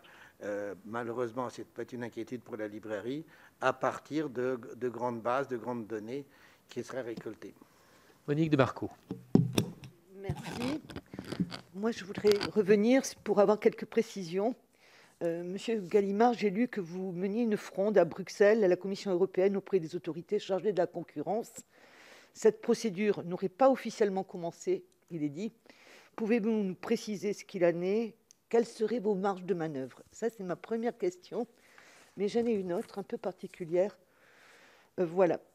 Euh, en cas de fusion, donc, Editis achète, j'ai aussi lu que ça serait un contrôle de 84% dans le parascolaire, 74% dans le livre scolaire. Si je regarde le livre scolaire, j'ai lu dernièrement que le ministre de l'Éducation nationale, Jean-Michel Blanquer, vient de nommer comme directeur général des programmes scolaires Marc Chirengan, qui est ouvertement partisan de l'intégration explicite du christianisme dans les questions d'éducation, qui se rapproche un petit peu va-t-on dire, des questions, des idées de M. Vincent Bolloré. Pouvez-vous me dire que cette nomination, dans le cas de fusion, va influencer, si vous voulez, le contenu des manuels scolaires je, vous en parle parce que moi je suis ancienne enseignante, donc je suis très préoccupée, le milieu enseignant est très préoccupé par cette nomination. Euh, je réponds tout de suite à cette question-là peut-être. je, pense que pour, moi, euh, si effectivement, euh, je ne suis pas éditeur de scolaire, mais, mais, si je réagissais comme étant un éditeur de scolaire, je serais tout à fait contre. Je pense qu'il doit y avoir une neutralité parfaite, profonde, républicaine. Je suis heureux, moins d'avoir été dans des, lycées républicains, laïcs, publics. Je pense que pour moi, c'est important qu'il y ait un brassage social et que voilà, qu'il y a quand même notre République a toutes ses qualités et il faut les préserver. Je pense, que si c'est ça, je pense que le ministre se trompe. Il, a, fait une erreur. Oui, oui, tout à fait. Mais bon, moi, je suis juste. voilà, que je, n'ai plus rien. Mais je, je pense qu'il il faut effectivement éviter que les, maisons d'édition puissent euh, faire du militantisme, trop fort militantisme, ou alors elles doivent avoir un nom très précis et, et très clair, mais surtout pas un, un, un niveau national. L'autre question, c'est les marges de manœuvre par rapport à, à, Bruxelles. un, moi, c'était pour préciser euh, pourquoi elle n'a pas commencé, euh, comment, quelles sont vos marges de manœuvre à ce niveau. Elle n'a pas commencé, comme le disait M. Guillaume Husson, parce qu'il n'y a même pas eu de pré-notification pour l'instant. Même pas de pré-notification. Donc, on attend la pré-notification. Elle devrait arriver au moment où Vincent Bolloré ferait l'OPA. Vincent Bolloré peut-être va nous proposer Hein, peut-être dans, le cadre de son anniversaire, euh, la solution qu'il a trouvée déjà, qu'il a fait des propositions à Bruxelles avec la Commission, qu'il est en train de s'occuper lui-même du découpage, hein, ça ne m'étonnerait pas, ça serait possible. Donc nous, tout ce qu'on peut faire, c'est attirer l'attention de la Commission et on est à sa disposition pour répondre aux questions. C'est ce qui s'est passé la dernière fois. On a répondu à des questionnaires très précis, une centaine de pages, posés par la Commission. La Commission est totalement libre. Et, ce sont, des, gens qui sont très sérieux pour étudier justement la protection d'abord du consommateur et après le, respect de la chaîne. Monsieur Husson, vous voulez répondre aussi sur cette question? En termes de procédure que la, la, procédure, elle est entre le groupe Vivendi et la Commission européenne. Nous, nous intervenons, c'est le terme juridique employé, nous intervenons en tant que tiers intéressés, mais la procédure, elle, elle est entre Vivendi et la Commission européenne. Et comme le, comme le disait Antoine Gallimard, on est toujours en phase de, de, de, de pré-notification, c'est-à-dire en phase d'échange informel. Ça dure depuis à peu près l'été dernier, hein, donc ça, ça, ça dure depuis de très nombreux mois.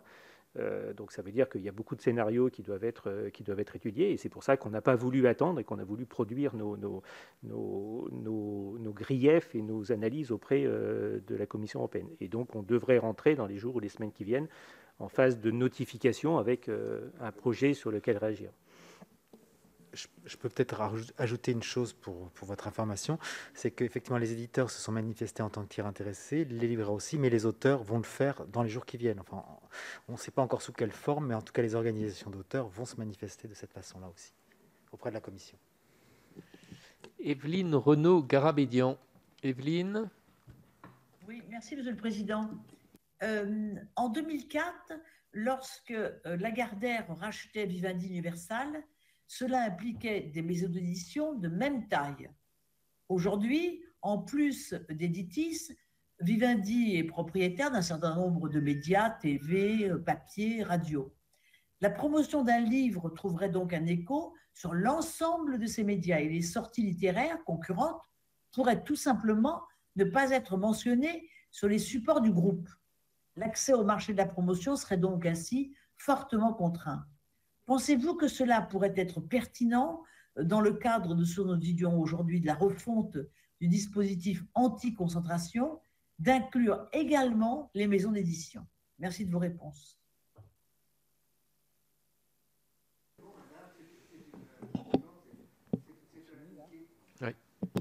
Vous avez tout à fait raison, c'est une question extrêmement importante.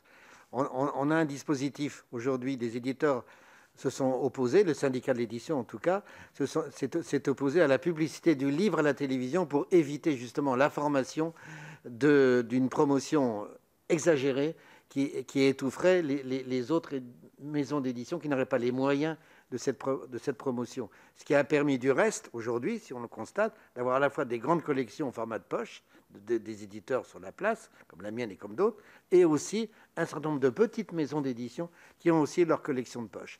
Donc vraiment, là, on a un, on a un bel ensemble. Et c'est effectivement, dans le cadre d'un grand groupe oligopoliste, s'il pouvait exister, ça serait très juste, effectivement, de réfléchir à la façon dont il faut communiquer et encadrer, encadrer de manière intelligente, précise, encadrer ce, type de promotion. Je vois par exemple, bah, quand euh, euh, on, a justement ces référents euh, qu'on peut, voir, des, signets euh, sur, euh, sur les écrans. Et bien là aussi, à mon avis, il faudrait, dans ce cadre de, relation entre une, chaîne de radio ou, une chaîne de télé et, un éditeur, d'avoir une, réflexion d'encadrement de, de, ce type d'action si je peux compléter, euh, n'oubliez pas aussi qu'avant la promotion, on revient à on, a déjà abordé le sujet, il y a la question de la distribution-diffusion. Parce que, effectivement, la promotion permet à un, ouvrage d'occuper les esprits, puisqu'on fait, on parle de lui, etc. Mais euh, ce qui est important aussi, c'est la présence physique dans tout l'espace d'un livre. C'est-à-dire que cette étape de la distribution-diffusion, et c'est vraiment, je reviens là-dessus, est stratégique. Si le livre n'existe pas dans l'espace physique, le, lecteur potentiel qui se rend dans un tel ou tel point de vente, sa librairie de proximité, s'il ne, voit pas, ne voit pas le titre, il ne l'achètera pas il repartira avec autre chose, donc ou rien du tout. En tout cas, les deux sont liés, euh, distribution-diffusion et promotion. Alors, dernière question de ma part avant de passer la parole au rapporteur. Euh, dans, le secteur des médias qu'on étudie euh, intensivement depuis deux mois maintenant, on, voit bien l'organisation qui est en train de se mettre en place, un grand secteur public, deux grands groupes euh, privés. quelle est selon vous, et la, la, question est posée à chacun de vous, l'organisation idéale dans le domaine de l'édition?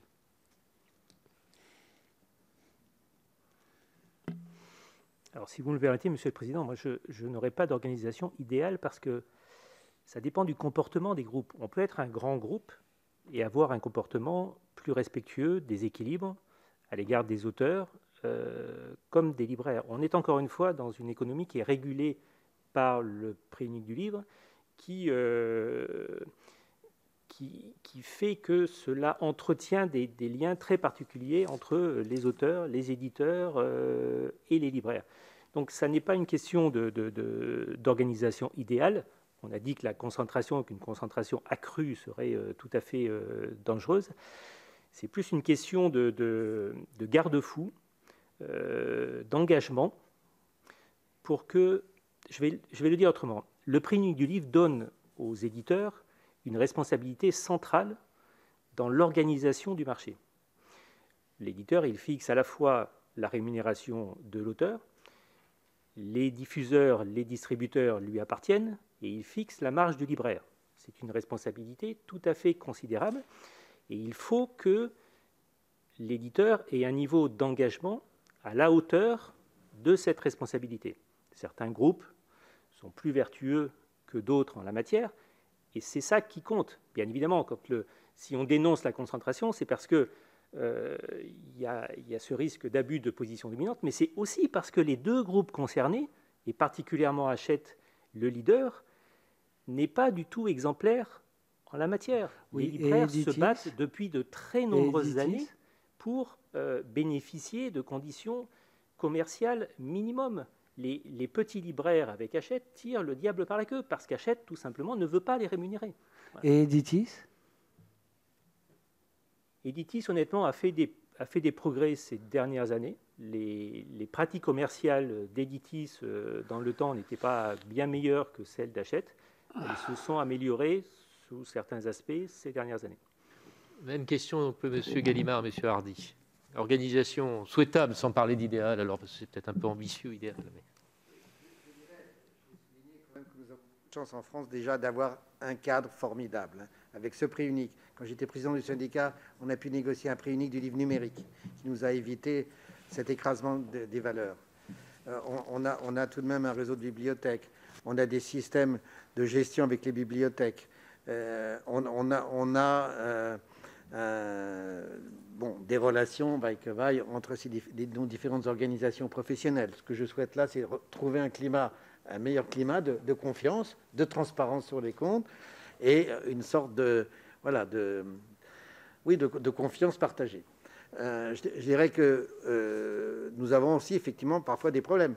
On, ne sait pas toujours exactement ce qui est vendu, comment c'est vendu. Je veux dire, on a par exemple avec Amazon, euh, on a ce qu'on appelle des marketplaces où, où, sont vendus beaucoup de, livres, soit des, livres d'occasion, mais ils le vendent comme si c'était des livres neufs et ils mettent en cause le prix unique soit effectivement euh, parfois même des libraires ou des particuliers qui se servent de, ces places-là pour, vendre des livres d'occasion. C'est un manque à gagner pour les auteurs, d'abord, et on n'arrive jamais à vraiment à, quantifier. Quand par exemple, une des demandes des, auteurs, c'est d'être sûr des chiffres donnés par les éditeurs pour le calcul des droits d'auteur on a beaucoup de mal pour Amazon de savoir exactement ce que ça représente. Tout le monde le dit sauf Amazon. On aimerait avoir, des, disons, comme vous, moi j'aimerais aussi avoir un peu plus de transparence sur un certain nombre de points. Et puis, surtout, on le disait, les auteurs, vous dites certains auteurs ne gagnent pas bien leur vie du tout. Les libraires, c'est la même chose. Bon, il y a aussi des maisons d'édition qui sont fragiles. On parle de ces grands, il y a aussi beaucoup de maisons qui sont très fragiles. Je pense que pour, moi, ce qui est très important, c'est de pouvoir tout de même éviter de voir où, où, sont les points les plus fragiles. On a réussi quand même avec des structures comme le CNL, comme la DELC, à aider. On peut le dire, à aider la librairie, réellement. Il y a quand même des aides aussi parfois aux auteurs pour les aider. Hein il, y a, il, y a, des festivals, il y a le CNL. On a quand même pas mal d'instances qui aident. Notre, notre, problème, notre situation est quand même relativement précieuse par rapport à, à l'étranger. Effectivement, il ne faudrait pas que là, une énorme masse vienne, vienne casser tout ça. Ce qui m'inquiète, effectivement, c'est que cette situation-là soit mise durement à l'épreuve. Monsieur Hardy, sur l'organisation souhaitable du monde de l'édition? Alors, l'organisation souhaitable, ça, déborde un petit peu le cadre du sujet de ce soir.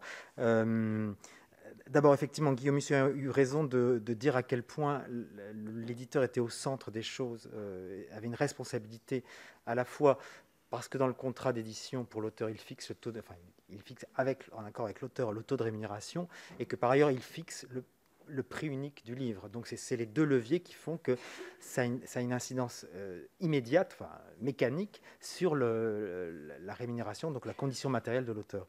Euh, à ce propos, je voudrais dire que et là ça dépasse euh, le, cadre de la discussion d'aujourd'hui, c'est pas la taille de l'éditeur qui fait qu'il est vertueux ou pas vertueux. Ça, vous avez des petits éditeurs qui ne sont pas du tout vertueux, des gros éditeurs qui ne sont pas du tout vertueux, et, inversement. Donc c'est vraiment, c'est vraiment pas lié. Il y a des petits éditeurs qui ne font pas de réédition de compte annuel, euh, voilà, enfin des choses comme ça. La situation est, idéale. Eh ben, on est en train d'en discuter aujourd'hui avec les éditeurs dans le cadre des négociations dont je vous ai parlé, interprofessionnelles, sur le contrat d'édition. On, essaye de, faire valoir des demandes euh, qui pourraient apaiser nos rapports, euh, notamment en ce qui sur deux thèmes, ce que j'appelle partage de la valeur d'une part, la rémunération, et partage de l'information dont a parlé Antoine Gallimard. Et c'est là-dessus qu'on travaille aujourd'hui. Mais ça n'a pas un rapport, euh, si ça, a un rapport peut-être avec le sujet euh, fusion éditis achète, parce que c'est une crainte que j'ai exprimée dans mon topo initial, euh, avec un acteur surpuissant, les négociations collectives à mon avis, se trouveront très très compliquées. Vous aurez quelqu'un, on est déjà euh, la partie faible du contrat, pour discuter, on a besoin souvent de l'appui des pouvoirs publics. Là, avec un acteur surpuissant, je pense que ça sera très très compliqué de négocier, aussi bien collectivement qu'individuellement. Si je comprends bien, en fait, bien entendu que ce n'est pas la taille qui fait euh, euh, l'acteur vertueux ou pas, mais euh, quand la taille est très très grande, le fait qu'il ne soit pas vertueux représente un peu plus de danger et, euh, de risque. Et bien entendu. Euh, Monsieur Logier vous a posé la question est-ce que c'est en fait une concentration avec Bolloré comme acteur votre crainte? Vous dites non et vous dites oui. si on écoute vos exposés, c'est-à-dire vous dites non au sens que de toute façon vous pointez les dangers inhérents à un grand acteur dominant tout, et vous pensez qu'il est aggravé parce que cet acteur domine aussi le monde des médias et a imprimé des lignes éditoriales qui vous semblent dangereuses, vous l'avez dit dans vos exposés. Donc ça c'est pour être tout à fait honnête de ce qu'on ce qu'on a pu euh, entendre euh, aujourd'hui. Vous n'avez pas été euh, très en, en, proposition de solution. Alors en gros, et d'ailleurs ça va se poser pour nous dans tous les domaines de notre réflexion, c'est qu'il y a des euh, phénomènes qui de toute façon s'imposent et on ne peut pas faire. Euh, on ne peut pas les empêcher du point de vue de la liberté économique, etc.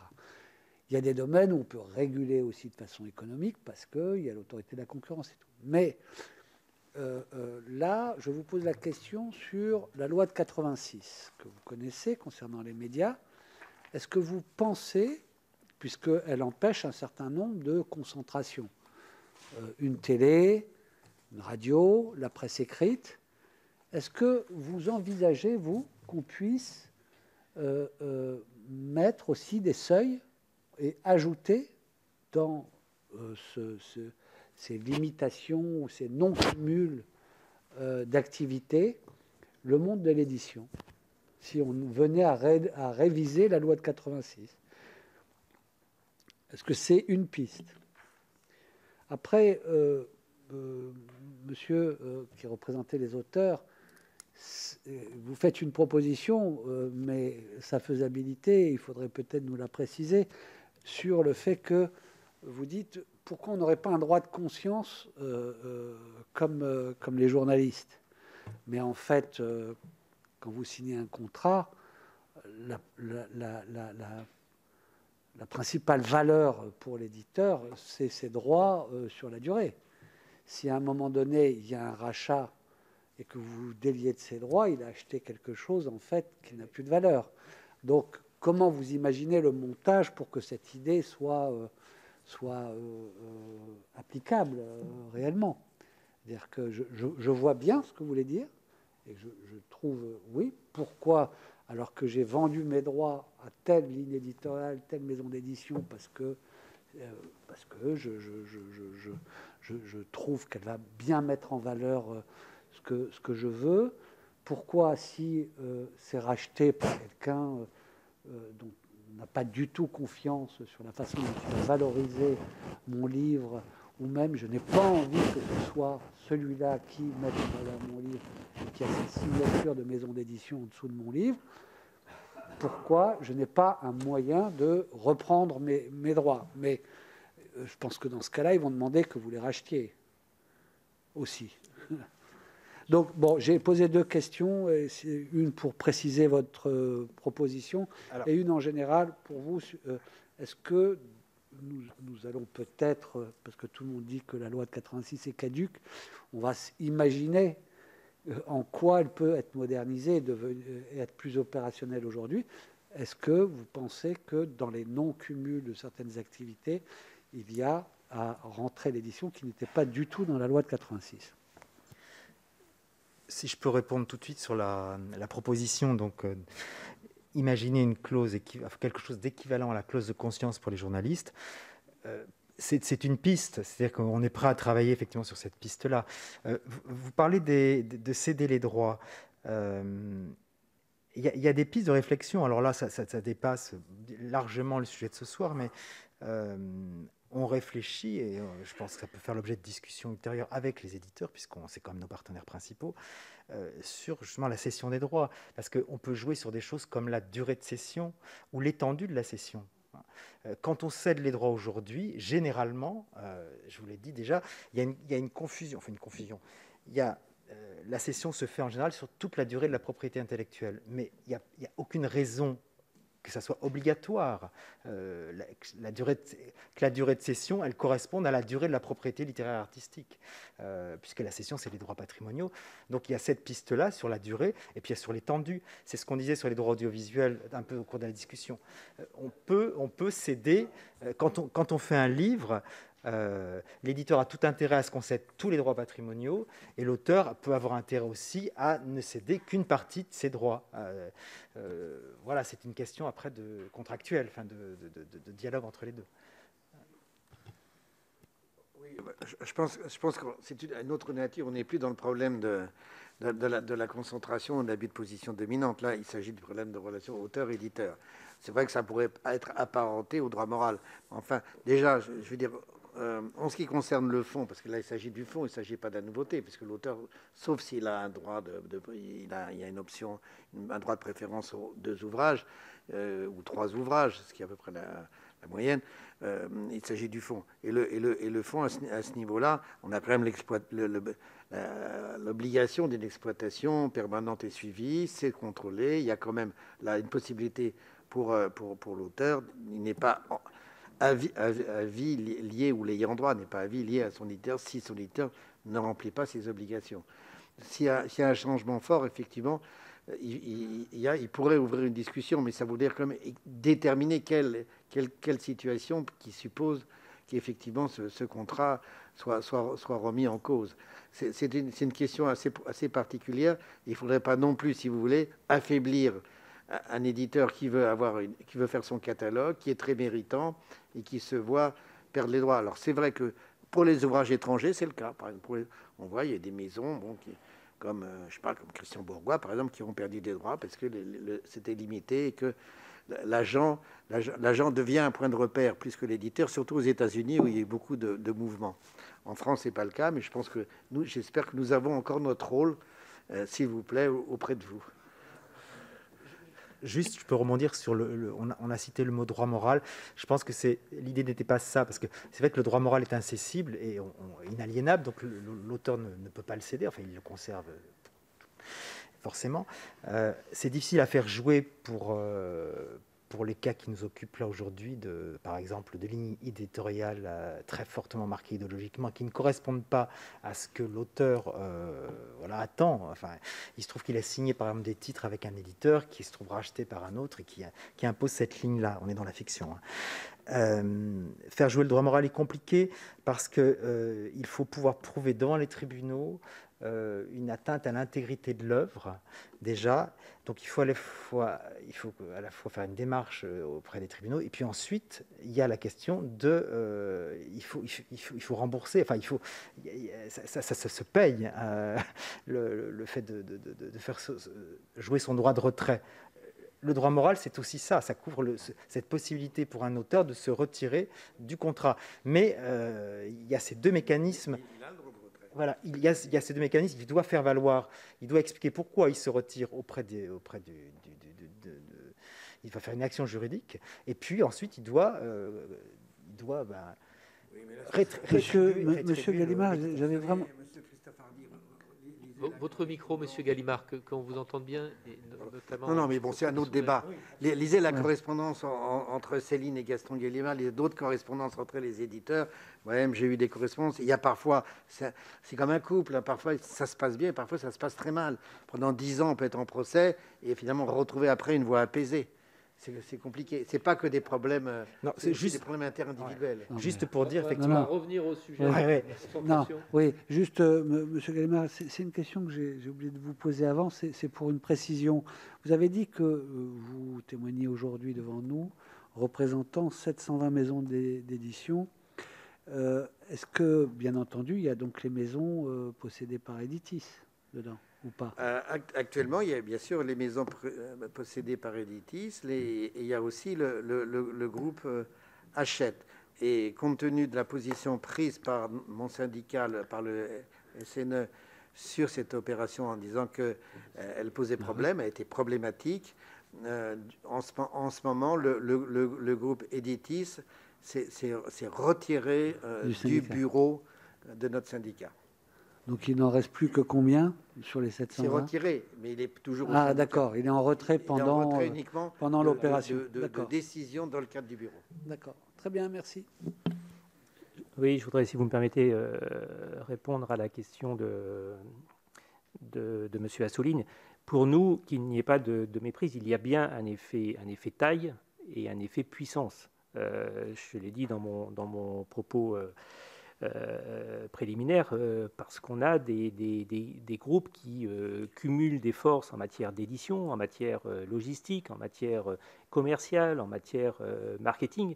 Donc il y a, y a bien un, un risque d'effet puissance. Ce, ce risque, il est, il est, renforcé parce que les équilibres du marché sont fragiles. Il se trouve que le marché a fait une très bonne année 2021, elle est inédite, mais enfin, si on regarde sur les, sur les 20-25 dernières années, c'est un, voilà, c'est un marché qui reste euh, fragile, qui a des acteurs fragiles tout au long de la chaîne, des auteurs, des éditeurs indépendants, des libraires. Donc les, équilibres sont, euh, sont, vraiment tout à fait fragiles, ça, ne tient pas à grand-chose. Donc il faut vraiment avoir ça en tête euh, pour mesurer les, effets d'une telle, concentration. Et cet effet puissance, on le voit déjà dans le secteur de la librairie les deux fournisseurs qui accordent aux libraires les plus mauvaises conditions commerciales sont les deux leaders du marché, c'est-à-dire Hachette d'une part et Editis d'autre part.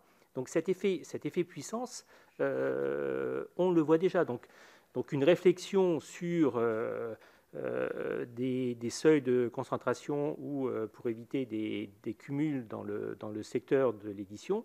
je sais que les débats autour de la loi 86 sont compliqués, donc il y a beaucoup de nuances et de finesses à apporter à tout ça, mais sur le principe, renforcer la régulation du marché du livre par une réflexion en la matière me semblerait quelque chose d'opportun.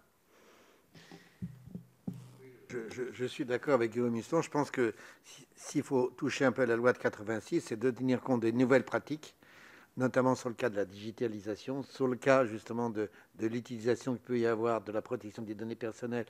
C'est en train de se faire. Mais là, je pense qu'il y a un, vrai souci entre ces plateformes, les maisons d'édition, et de voir comment la circulation peut se faire, y compris dans une publicité interne, interne au groupe, pour éviter justement que toutes ces voix qu'ils ont bloquent les autres, bloquent, l'extérieur. Bien, messieurs, merci euh, des euh, ces éclairages que vous nous avez euh, apportés d'un table ronde que nous avons tous trouvé évidemment très intéressante et éclairante par rapport à nos réflexions. Merci beaucoup.